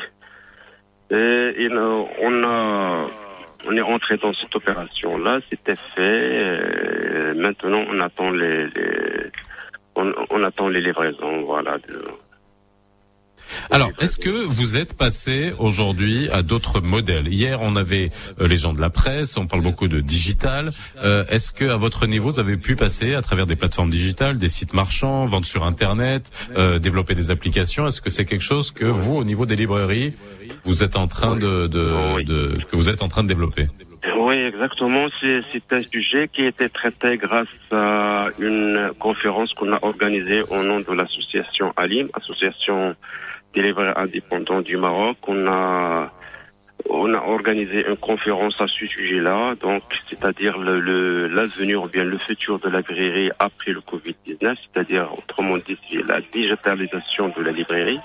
Donc c'est un grand entrave euh, vis-à-vis de la librairie actuellement, hum, parce que la majorité des libraires au Maroc, à l'exception de deux ou bien trois libraires au Maroc, qui sont munis de cette euh, infrastructure numérique Oui. et qui vont en ligne, alors que la majorité n'ont pas cette structure-là. On est entré en négociation avec un prestataire euh, français, mais on a trouvé que cette euh, structure numérique, c'est-à-dire un site internet, un logiciel de gestion très professionnel qui est dédié à la librairie, et sont hyper chers. On, la librairie marocaine ne peut pas supporter les frais de les frais mensuels de, de cette digita- euh, digitalisation. On est entré en négociation avec un autre prestataire en, en Belgique, à Bruxelles notamment. Euh, attendez, et il nous a excusez-moi, Hassan. Sir Oui. Hassan, excusez-moi, excusez-moi. Je pense que euh, au, au plan de la- de l'informatique, du digital, on n'a rien à apprendre, ni ni ni ni de la France, ni de la Belgique, ni de, de personne. Oui. Est-ce que vous avez contacté des des informaticiens euh, marocains sur le plan national? Oui, on a aucun moi j'ai déjà un logiciel ici, je travaille avec un logiciel local, etc. Mais Est-ce que vous êtes satisfait? Elle n'est pas tellement performant. Voilà, on a beaucoup de problèmes avec ce logiciel et donc, oh, j'ai vu comment travaillent les, nos confrères français, nos confrères belges, etc. Donc, ils ont, ils ont des logiciels qui ont, qui sont dédiés à la librairie, rien que la librairie. Nos logiciels, nous, ils, peuvent servir à n'importe quel métier. Donc, euh, ils ne sont pas tellement professionnels. On a essayé quand même de, de voir ce prestataire en Belgique. Il a entré en contact avec nous. C'est d'ailleurs c'est un Marocain originaire de Meknes et qui dirige une grande librairie à Bruxelles. Je l'ai contacté pendant la foire du livre de Bruxelles, dont, où le Maroc été invité d'honneur là-bas. Donc, euh, on a entré avec lui. Il nous a fait des démonstrations. C'était un logiciel extraordinaire avec unanimité des, des libraires marocains qui ont pu poursuivre cette euh, démonstration. Mais vu la cause de la pandémie Covid, ce monsieur-là n'a pas pu n'a pas pu se déplacer au Maroc pour nous faire une, une démonstration et pour finaliser ce projet-là. Donc, donc euh, voilà. Alors moi, je fais un appel aujourd'hui, c'est Hassan. Je fais un appel aujourd'hui. Si on a des startups qui nous écoutent, qui sont capables de développer des applications, des logiciels, et j'imagine que c'est tout à fait possible, euh, moi, je, vous, je leur demande de rentrer en contact avec nous et on vous transmettra. Parce que je ne peux pas concevoir qu'aujourd'hui, une, euh, un pays comme le Maroc où on exporte nos compétences sur le digital, où on nous fait piquer, on nous pique entre guillemets nos compétences digitales, ne soit pas en mesure de proposer des euh, des solutions pour des gens comme vous, pour des librairies et des solutions qui soient euh, qui soient euh, abordables. C'est ce que j'entends là. Lino, t'as bien fait de réagir à ça, mais moi, moi là, je comprends pas. Franchement, je comprends pas. Oui, mais le problème qui se pose dessus, c'est que la librairie, ce n'est pas comme autre chose. Donc nous, on a besoin d'un logiciel et d'un. pas comme autre chose Pourquoi Je suis désolé. Euh, euh, euh, un, livre, c'est un produit. Il y a une description. C'est comme si vous achetez une pizza. Donc vous avez cliqué, vous avez cliqué sur la photo de la pizza. Vous cliquez sur la couverture du livre. On va vous sortir un, un, petit résumé du livre, etc. Et c'est tout. Je, je comprends pas où est le problème. Je vois pas où est le problème. Le, problème, elle est comme le suivant, euh, Monsieur Lino. Voilà, lorsqu'on a un livre, un livre sur le magasin, un livre, par exemple, de marque Livet, etc., on a sur les rayons, sur le magasin, on a le même livre sur le site internet, on vend le livre sur le comptoir, etc., on le donne au client sans être sans être vendu dans le site. C'est-à-dire il n'y a pas un genre de synchronisation en temps réel entre ah. le site ah, et le logiciel. Parce que vous, vous, devez avoir un inventaire permanent. Euh, donc le client faut, dire Au fur et à mesure que vous vendez un, un, un, livre, que ce soit en rayon ou, ou, sur Internet, automatiquement, il doit défalquer de votre inventaire le livre ou le. C'est sûr, c'est sûr. Et, ça, ils sont, capables de faire ça, nos, nos techniciens bien sûr. Alors dernière euh, question, dernière question, c'est Hassan. Excusez-moi parce qu'on arrive à, la fin de à la fin de la brigade. Euh, euh, Est-ce qu'on sait combien il y a de librairies au Maroc? Et Donc au Maroc, il y a trois types, si vous voulez, de librairies. Il y a des librairies de référence, c'est-à-dire des librairies francophones de, de référence à Casablanca, à Rabat, dans les grandes villes, etc., qui vont de du livre culturel, qui font des animations culturelles, qui font des expositions, etc., etc. Il y a des librairies qui font que le scolaire et il y a des librairies qui font que le scolaire, c'est-à-dire ce qu'on appelle Mobadara, l'initiative, mmh. l'initiative d'un million de Qatar. C'est-à-dire, il y a des librairies de petits, de petits quartiers, de rues, etc. Il y a des librairies qui sont installées dans les grandes boulevards et sont, qui font le culturel et tout ça. Et la majorité, je dis bien 90% des libraires qui sont au Maroc qui vendent du livre scolaire ne font pas le livre culturel. Donc les, euh, librairies... Les donc on sait combien il y en a en nombre Il y en a, nous dans l'association, on compte, nous avons des critères pour les libraires, c'est-à-dire il fallait qu'il soit un libraire c'est-à-dire permanents, professionnels, qui vont des livres culturels, des, des, qui a une librairie générale, générale, etc. Donc on compte les environs de 35 libraires.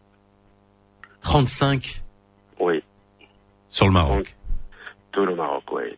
35 il y en a... Eh ben c'est sur ce chiffre, euh, c'est sur ce chiffre désastreux. Je suis désolé qu'on finisse oui, cette, qu'on ferme cette brigade mais pourquoi ce nombre-là? Mais pourquoi ce nombre-là? Parce que la chaîne de livres actuellement au Maroc, n'est pas tellement respectée. La chaîne de livres qui compte les importateurs, les éditeurs, les diffuseurs, etc. et les libraires comme dernier maillon de cette chaîne de livres, n'est pas tellement respectée. Maintenant, le libraire ne vend plus le livre culturel ou bien le livre universitaire aux institutions nationales, par exemple la faculté, mhm. les universités, les instituts, etc.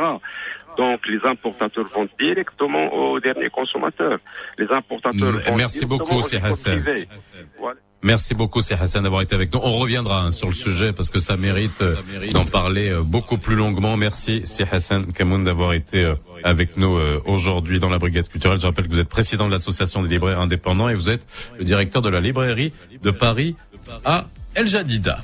Vous nous appelez 05 22 226 226 parce que dans quelques instants, nous revenons sur le rapport du CESE le diagnostic et les recommandations qui ont été euh, faites pour euh, absorber euh, la crise que nous traversons tous, que le pays traverse, et notamment on parlera de la santé. on a poussé notre coup de gueule tout à l'heure, Lino, à, à 8h28. Ça va être l'occasion là de, de ressortir ce coup de gueule là, mais que tout le monde doit sortir. Encore une fois, euh, puisque euh, passer d'un système de soins à un vrai système de santé, ça fait partie des recommandations de ce rapport. On en parlera dans quelques instants avec Mehdi Aboulfadel, expert senior au CESE, e, qui a contribué à la rédaction de ce rapport, et c'est Alal Amraoui, qui est chirurgien et député. Ils seront avec nous dans quelques instants et vous nous appelez 05 22 226 226.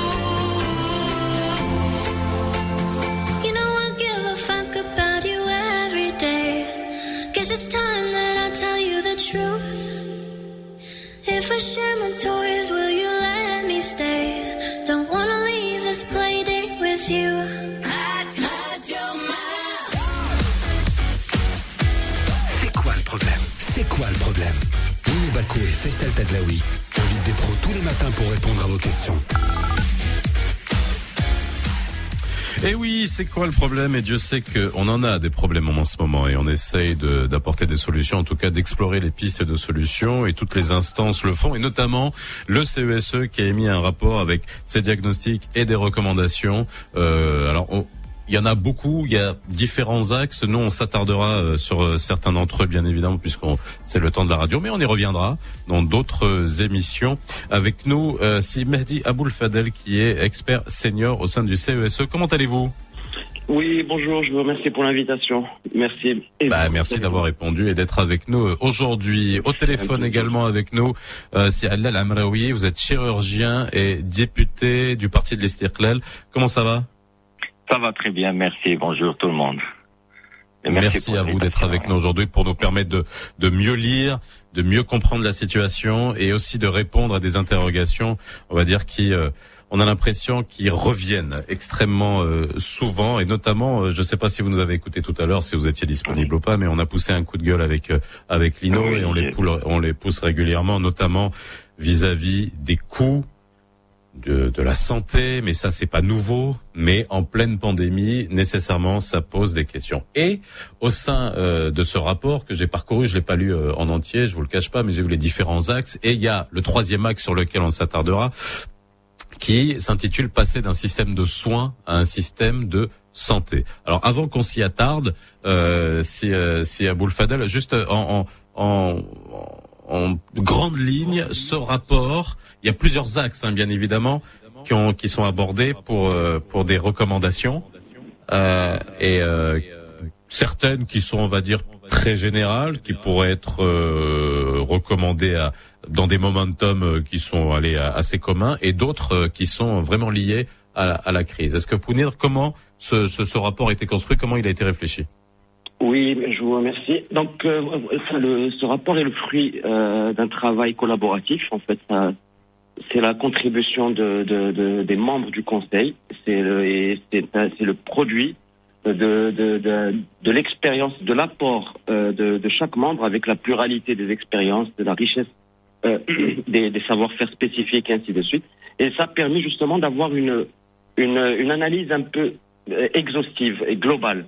Et donc ce qu'on a fait, ce qu'on a, ce qu'on a, ce qu'on a tenu à faire dans le cadre de ce rapport, c'est d'identifier le, les, les, impacts euh, induits par la crise, mais et, en parallèle de, de, voir un petit peu quelles étaient les, les, faiblesses structurelles qui ont permis à ces impacts euh, d'avoir une telle ampleur.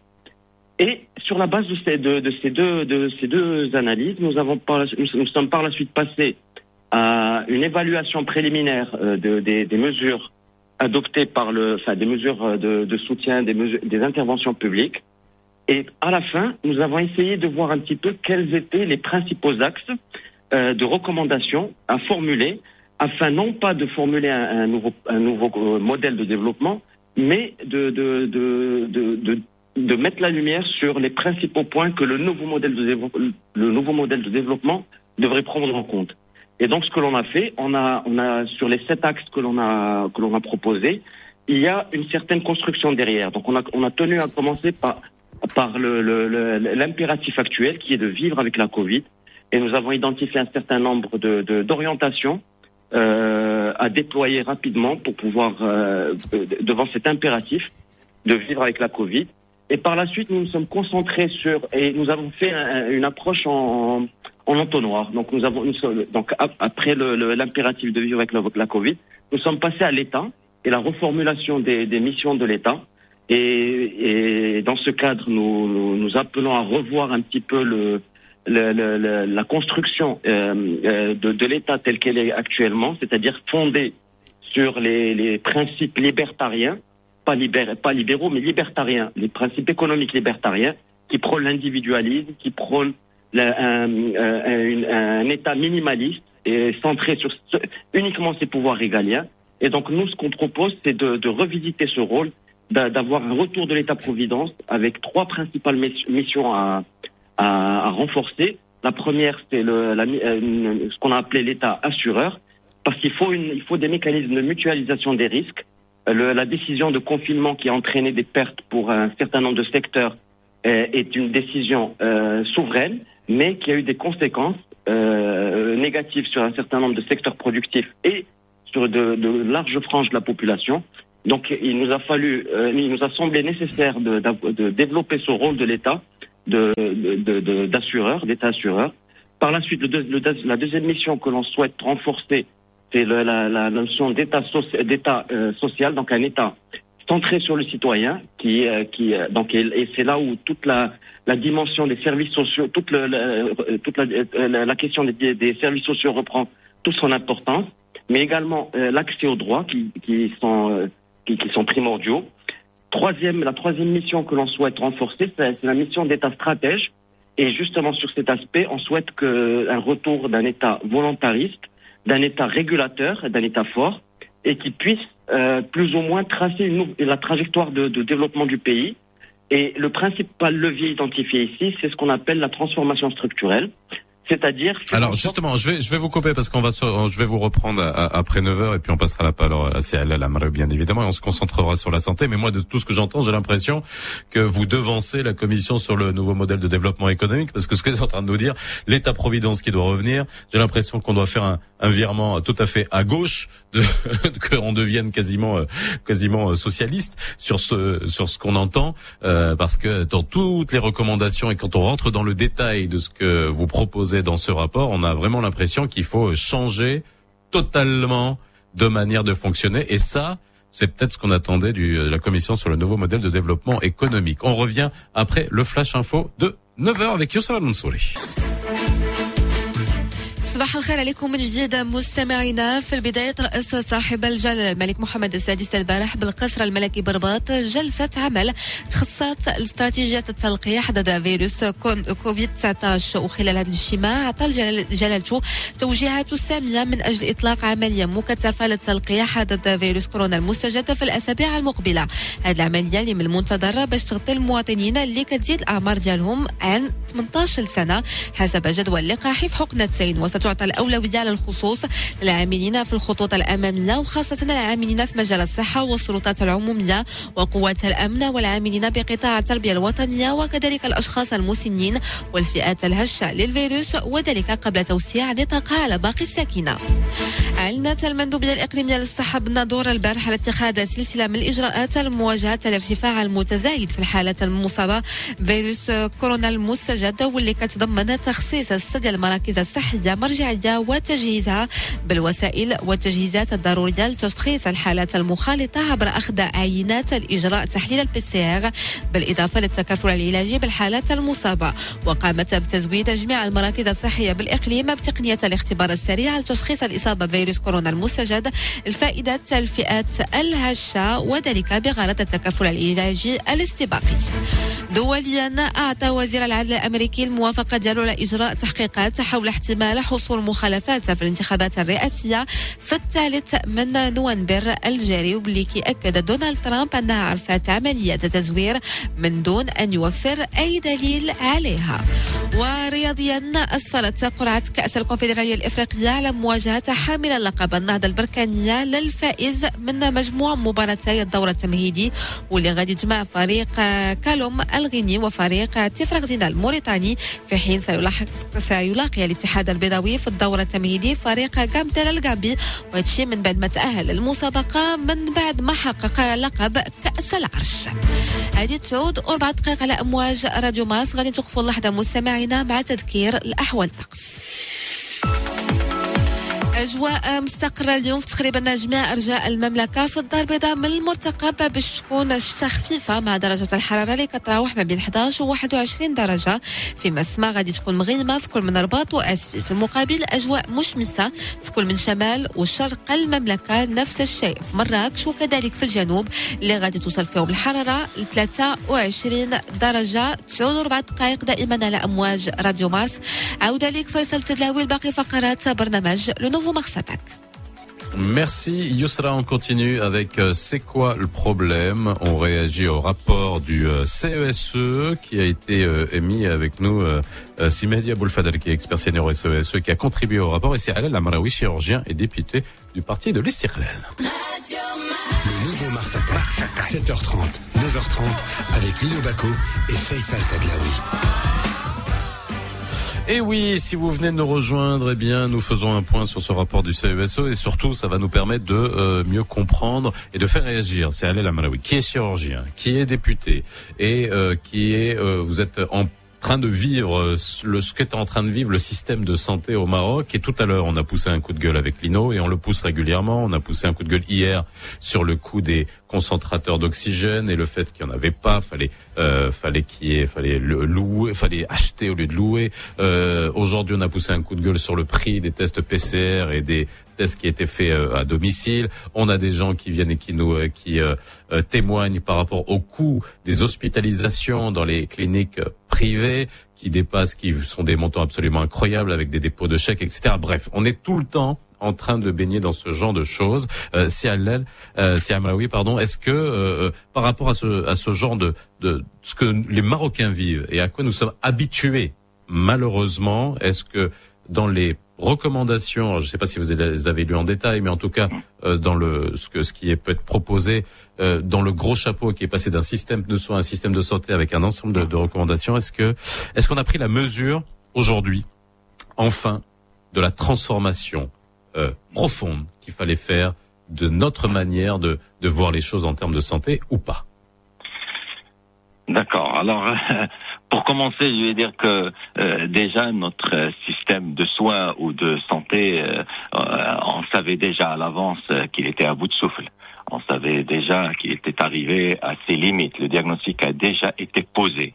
Et, et j'en veux pour preuve, c'est la demande pressante de Sa Majesté depuis 2018 euh, qui, qui n'a pas cessé de, de, d'exiger une refonte profonde du système de santé. Donc on savait qu'il y avait qu'il y avait euh, un problème euh, à ce niveau-là. Mais il nous a fallu, encore une fois, une vivre une crise humanitaire sans précédent pour notre ère moderne, pour réaliser à quel point la santé était importante et qu'elle n'est jamais doit ne doit ne doit jamais être tenue pour acquise et que qu'elle est une ressource importante pour le développement et la prospérité d'une d'une société.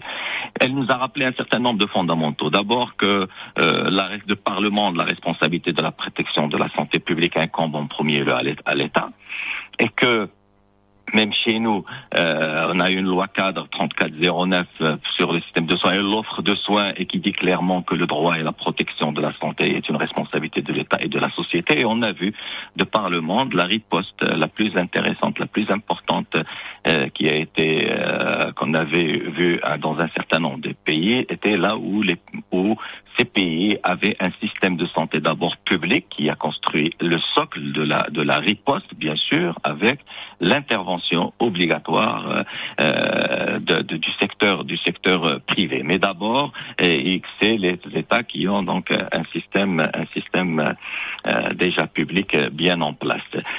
Les chez nous les inégalités et le diagnostic on, on savait déjà parce que les inégalités sont énormes chez nous sur le système. Je parlerai d'abord des territoriale. Je ne veux pas faire le focus sur Casablanca parce que Casablanca reste à part sur ce système-là. Parce que quand voit l'infrastructure qui est limitée mais qui s'est développée ces dernières années, on voit bien que elle est, elle est, très inégalitaire la répartition des ressources humaines, dont la moitié euh, sont au niveau de l'axe euh, Kenitra-Tanger, et puis aussi le secteur privé qui s'est développé ces dernières années mais qui reste très concentré, euh, bien sûr, à l'axe Rabat-Casablanca, et que cette répartition est, est vraiment inégalitaire d'une région à une et même au sein d'une même région, et même au sein d'une d'une même ville. Casablanca, 60% de l'offre de soins est concentrée sur sur un arrondissement qui est l'arrondissement euh, euh enfin, et par rapport aux huit autres. Donc pour dire un petit peu le, le donc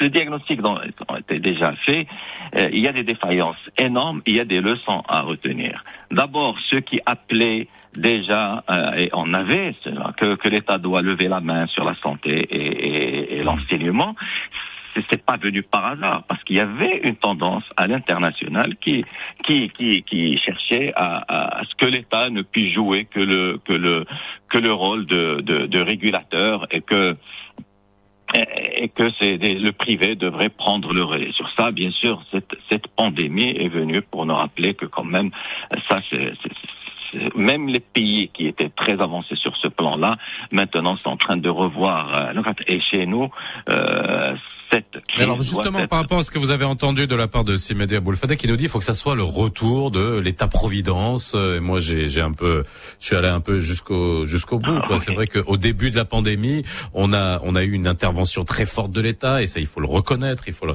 il faut le il faut le souligner. Euh, il y a beaucoup de même d'observateurs qui s'attendaient pas à ça, quoi. Et ça, ça, ça, a été fait avec le soutien, etc. Bref, mais là, est-ce que c'est euh, l'occasion de, de, de vraiment de tout repenser Parce qu'il suffit pas de se dire que le CRT c'est essentiel, ça on le savait depuis depuis des années. C'est pas aujourd'hui qu'on va nous le dire. C'est euh, Média Boulfadel. Enfin, je vous fais réagir d'abord. C'est c'est euh, c'est Amraoui par rapport à ce retour de l'État-providence. Brièvement, brièvement, je dirais que d'abord euh, d'abord euh, l'intervention de l'État dans la gestion des secteurs sociaux, particulièrement la santé, est incontournable.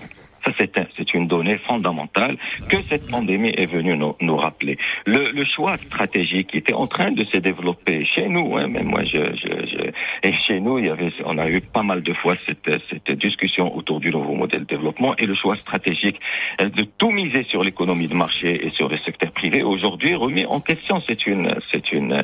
euh, il faut une meilleure intégration, implication du secteur privé dans la santé publique. Ça c'est clair, parce que le secteur public a- peut apporter énormément. Au Maroc, il concentre 50% de, de, de, de- des ressources et des effectifs et du matériel, et qu'on n'arrive pas à déployer convenablement lors de cette de cette pandémie. Ça c'est un problème, mais c'est un problème de gouvernance, de de de, de, système. C'est pour ça que le- moi je, je comprends quand on parle d'un système de soins, pas un système euh, de santé, parce que réellement on on n'a plus aujourd'hui un système de santé qui est euh, qui a qui a des, des, devant lui euh, qui aujourd'hui a une, a voie bien tracée avec des, priorités. Malheureusement, c'est en manque de ça. Et, Alors c'est Mehdi Aboulfadel. Je vais juste euh, voir dans la, manière avec laquelle vous faites vos recommandations au sein du CESE. Euh, vous rentrez dans quel niveau de détail? Alors c'est vrai qu'on a des grands chapeaux. c'est pour ça que ce... oui, oui vas-y. Avant, avant de poursuivre, moi, je, euh, en fait, euh, je, je- tu, parlais tout à l'heure de- d'État social, d'État socialiste, etc. Moi, je pense qu'un État, c'est un mix. C'est un mix entre, entre le libéralisme, hein, en- entre c'est un État libéral et un État social, socialiste à la fois. Pourquoi? Parce que l'État, d'abord, ne serait-ce que pour la santé, et j'ajouterai l'enseignement, d'abord, première chose, ça doit être abordable à tous. Hein, et, ça, doit- être garanti par l'État. Après, pour tout ce qui est économique, le marché, etc., euh, euh, là, un État libéral, ok, ça, ça me va très bien, mondialisation, etc., etc. Mais pour ce qui est de la santé et de l'enseignement, je pense que l'État doit rester d'a- d'abord, avant tout, euh, un- un garant, un garant pour chacun de nous, chacun des citoyens. Voilà. Et c'est vrai que lorsque euh, on, on voit des chiffres, tout à l'heure le docteur a parlé de 60% en face. C'est vrai. Nous nous sommes à Casablanca et on ne s'est même pas perçu de ça. Qu'est-ce que- qu'est-ce qui fait que qu'on n'investisse pas dans, dans, dans une clinique, je sais pas, à, à Boujniba ou bien plutôt plutôt qu'à qu'à Djerada ou plutôt plutôt qu'à qu'à Oujda ou, ou ailleurs? C'est ce que je ne comprends pas aussi. Ça c'est euh, et, et puis au- au- autre chose, je voulais savoir si je m'adresse à, à Siaboul. Euh, les recommandations, c'est bien parce que bon, nous en tant que sportifs, à radio sportive, on, on en a vu pas mal, etc. Mais, mais géné- généralement, euh, ça dépend aussi du ton, du ton avec lequel vous, vous communiquez et, avec, la force avec laquelle vous avez le, courage de tirer la sonnette d'alarme aussi. C'est Aboulfadel. Si vous voulez réagir par rapport à ce qu'a dit. Oui, alors oui, alors ce que je voudrais, ce que je voudrais souligner, c'est que s'il y a un enseignement que l'on peut tirer de la crise, de la crise de la Covid, c'est le- la, la remise en cause du principe d'efficience. Et là, on a un retour de la notion de résilience. Et c'est à partir de ce constat que, le- que découle justement la nécessité d'avoir d'un retour d'un État-providence, le, le- la nécessité d'avoir, de revoir la politique de privatisation des services sociaux et donc du rôle de l'État dans, dans ces services sociaux, le, la, la- la- notion d'individu et de communauté. Et, c'est- cet enseignement qui, qui a fait découler toutes ces, tout- toutes ces recommandations. Et maintenant, pour le, ce que je voudrais rappeler, ce que, je voudrais euh, rappeler, c'est qu'on ne parle pas de, c'est pas un État socialiste, c'est un État social. C'est différent. Euh, sur le, sur la, sur la- le, le, le, mix entre euh, préceptes libéraux et préceptes, euh, euh, parce que je- ce qu'on pourrait appeler keynésiens, il y a un mix. Ce que, ce que, ce que, ce que nous on dit quand on parle de transformation structurelle, c'est justement de laisser, de- à ce que l'État, euh, quand il trace sa trajectoire de développement, il fait en sorte d'allouer les, les ressources au, au secteur. Et quand on parle d'allouer les ressources, c'est-à-dire le financement et le capital humain, donc la formation.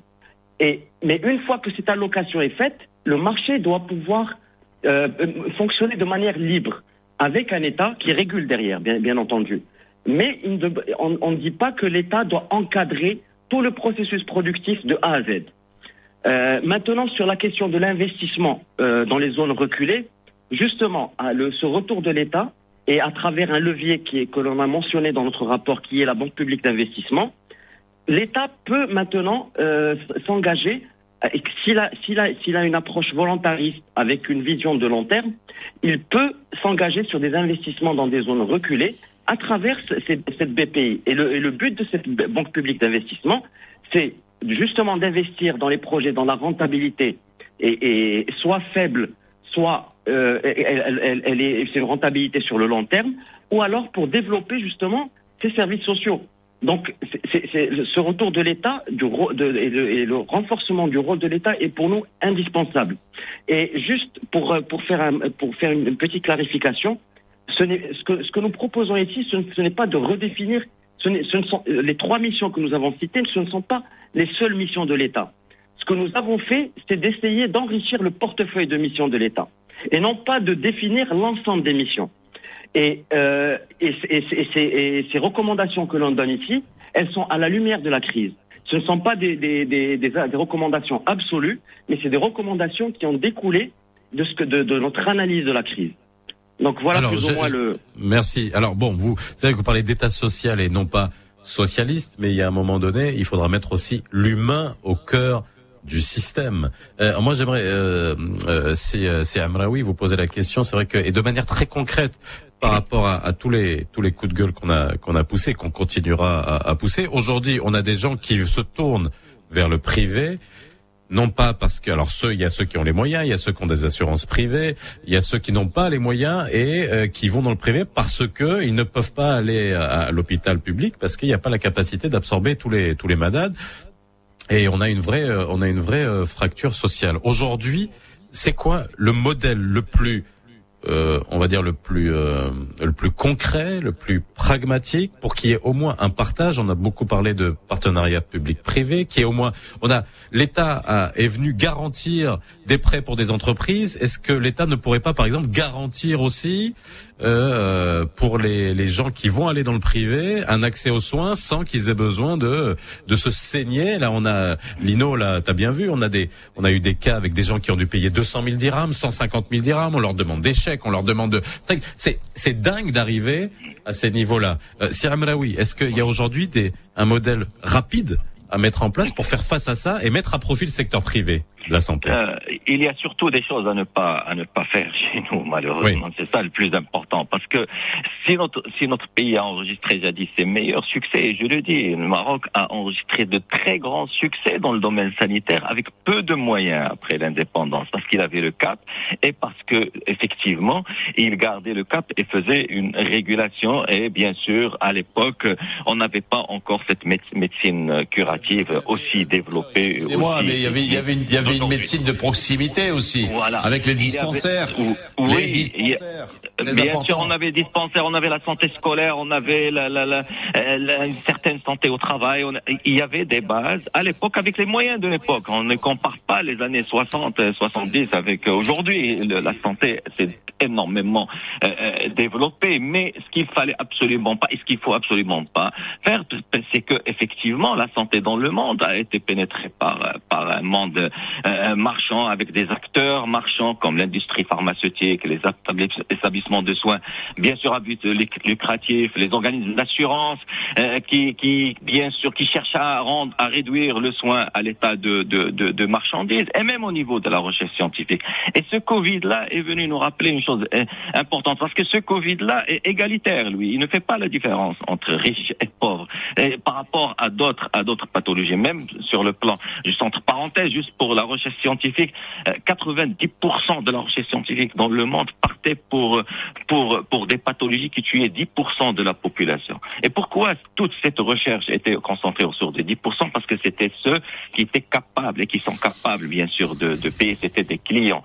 C'est ça. Aujourd'hui, on a bien vu que tout le monde se concentre sur, sur ce Covid. Alors, je reviens à la, à la, nous, on a la chance d'avoir, d'avoir une loi cadre qui était votée en 2009, 3409, qui était considérée à l'époque comme étant révolutionnaire. Malheureusement, c'est ça notre problème à chaque fois. Les, les lois d'application n'ont jamais pratiquement vu le jour. Et puis, quand on- cette loi cadre qui parle de l'offre de soins est, très important, une carte sanitaire, une, une, loi d'application euh, sur la, carte sanitaire qui était vidée complètement de son sens. Parce qu'une carte sanitaire qui ne régule pas les investissements, qui ne qui, qui, ne n'accompagne pas et qui ne soutient pas l'investissement dans les zones les plus les les déserts. Nous, on a des déserts médicaux partout, partout au Maroc. C'est une réalité. Et ces déserts-là ont été accentués par la crise. Imaginez, cher monsieur, imaginez imaginez en période de confinement strict, avec la limitation de, de, de, de, de, déplacement entre les villes, même les patients qui avaient peut-être un peu de moyens et qui pouvaient se permettre de se déplacer pour aller d'une petite ville à une grande ville pour faire des soins, ne pouvaient bouger qu'avec une, qu'avec une autorisation. Donc, donc imaginez un petit peu des villes qui n'ont, euh, vous parlez de problèmes de Casablanca, de problèmes de pratique d'une clinique. Il y a des villes où il n'y a même pas une clinique privée. Donc, pour- juste pour remettre un petit peu le- le- le- le- la discussion. Parce qu'il n'y a pas de sang de transfusion sanguine aussi. Bien ça aussi, sûr. c'est des choses que j'ai découvert. Il y a ça- des endroits parce qu'il faut un centre de transfusion euh, Bien euh, sanguine sûr, pour le centre puisse y de avoir des unités de transfusion soins. doit répondre à un certain nombre de. Vous savez, nous, on a la chance d'avoir un système de, de gestion de euh, des, des produits sanguins très développé, mais qui, bien sûr, euh, défavorise des régions, des régions le- le- lointaines, parce que la sécurité de la santé euh, de, de- de- du produit de sang est quelque chose de, de très important. Aujourd'hui, euh, quand on parle donc de, de, de structures de soins, vous parlez de, de pratiques à Casablanca, effectivement, il peut y avoir des, des, des, des, pratiques bien sûr condamnables, ça c'est c'est- c'est tout à fait normal, mais euh, ça c'est l'essor de l'État, c'est ça le rôle de l'État, et plusieurs instances de l'État sont, sont, sont bien sûr euh, doivent intervenir dans ce dans, dans ce genre euh, de, de, de, de choses, mais aussi il faut aussi comprendre un petit peu le cadre où travaillent ces structures euh, privées, parce que Non mais on le comprend, mais moi justement c'est la question que euh, je vous ai posée. Et Oui. est-ce qu'il y a aujourd'hui un système innovant, pragmatique, rapide pour faire face à ça, aux coûts qui sont astronomiques? Et on les comprend. Il faudra d'abord, que notre, que notre gouvernement et que notre d'abord ministère de santé comprennent déjà que c'est un ministère qui euh, qui qui qui gère la santé publique, pas le secteur public. Déjà ça.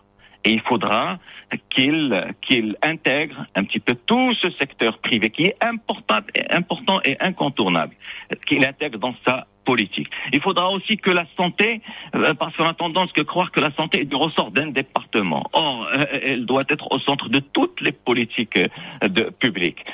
C'est pas, ça ne, ça ne, ça ne, et on l'a bien vu, on l'a bien vu aujourd'hui. C'est pas du tout, c'est pas une, une. Et puis très important aussi, et là d'un des problèmes aussi au niveau du secteur privé, c'est l'absence de couverture médicale. Ça c'est, euh, Alors ça c'est un autre, bien sûr, bah c'est oui. un- c'est un, c'est un Bah, autre et sujet là- et qui là, est extrêmement heureusement qu'aujourd'hui qu'on a un deadline euh, et, et, euh, on, et on va obligatoirement euh, et, ça notre grand chantier aujourd'hui, c'est de pouvoir arriver à la couverture médicale euh, universelle. Ça résoudra énormément, bien sûr, de, de problèmes. Alors pour finir, c'est Aboul Fadel, juste pour réagir parce que par rapport à ce que vous avez entendu de la part de Si, euh, Si Amraoui, mais c'est vrai par rapport à une chose, et ça aussi Lino, je vais repousser un autre coup de gueule. La santé, c'est quelque chose d'extrêmement transversal. Il y a le ministère de la Santé, il y a l'aménagement du territoire.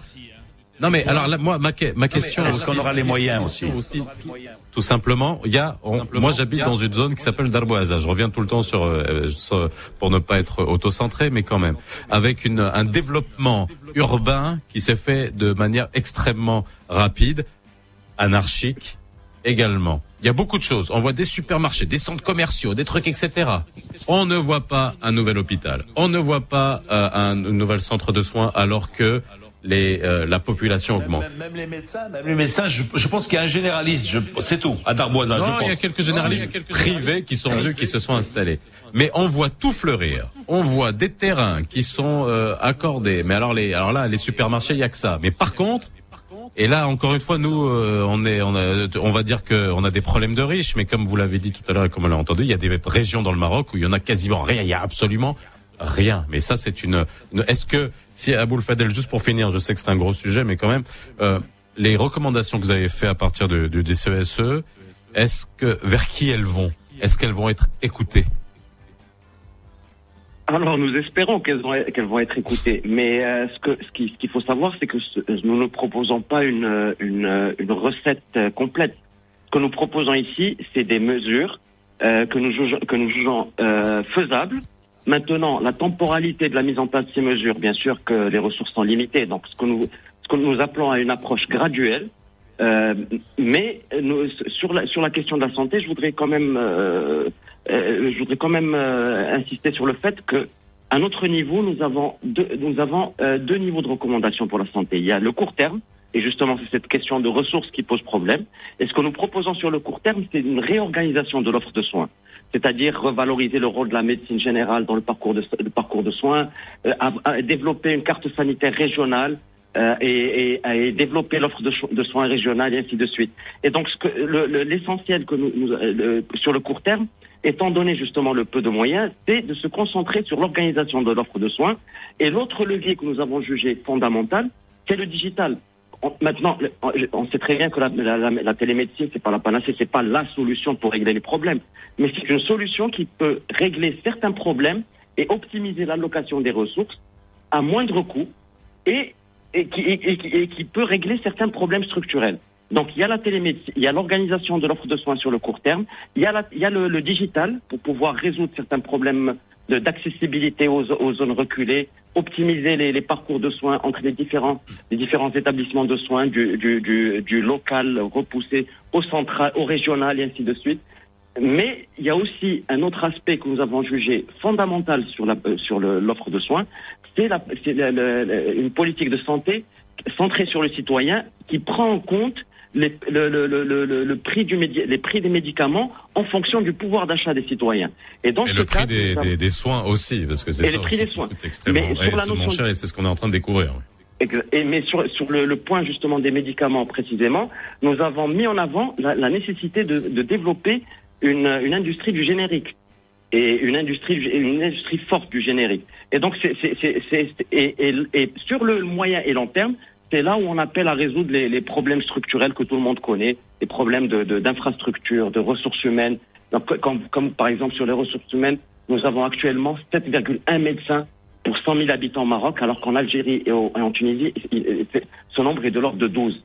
Et, l'OMS recommande 23 médecins de santé pour chaque 10 000 habitants. Merci beaucoup, c'est Aboul Fadel. On arrive à la fin de cette émission. Merci, euh, Siam Raoui, d'avoir euh, été avec nous. Merci, Lino. Merci à tous les intervenants. Merci à toute l'équipe. Et j'aimerais encore une fois vous présenter nos excuses à nos auditrices, nos auditeurs pour les petits problèmes de liaison et de connexion qu'on a pu avoir aujourd'hui.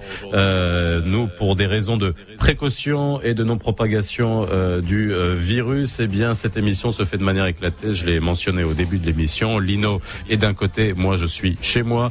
Les autres membres de l'équipe sont au niveau du studio. Donc, euh, merci pour votre indulgence. Euh, il est 9h30. On se retrouve demain dans le nouveau Mars Attack. Même heure, même endroit. Le nouveau Mars Attack. Mars Attack. 7h30, 9h30 avec Lino Baco et Faisal Tadlaoui.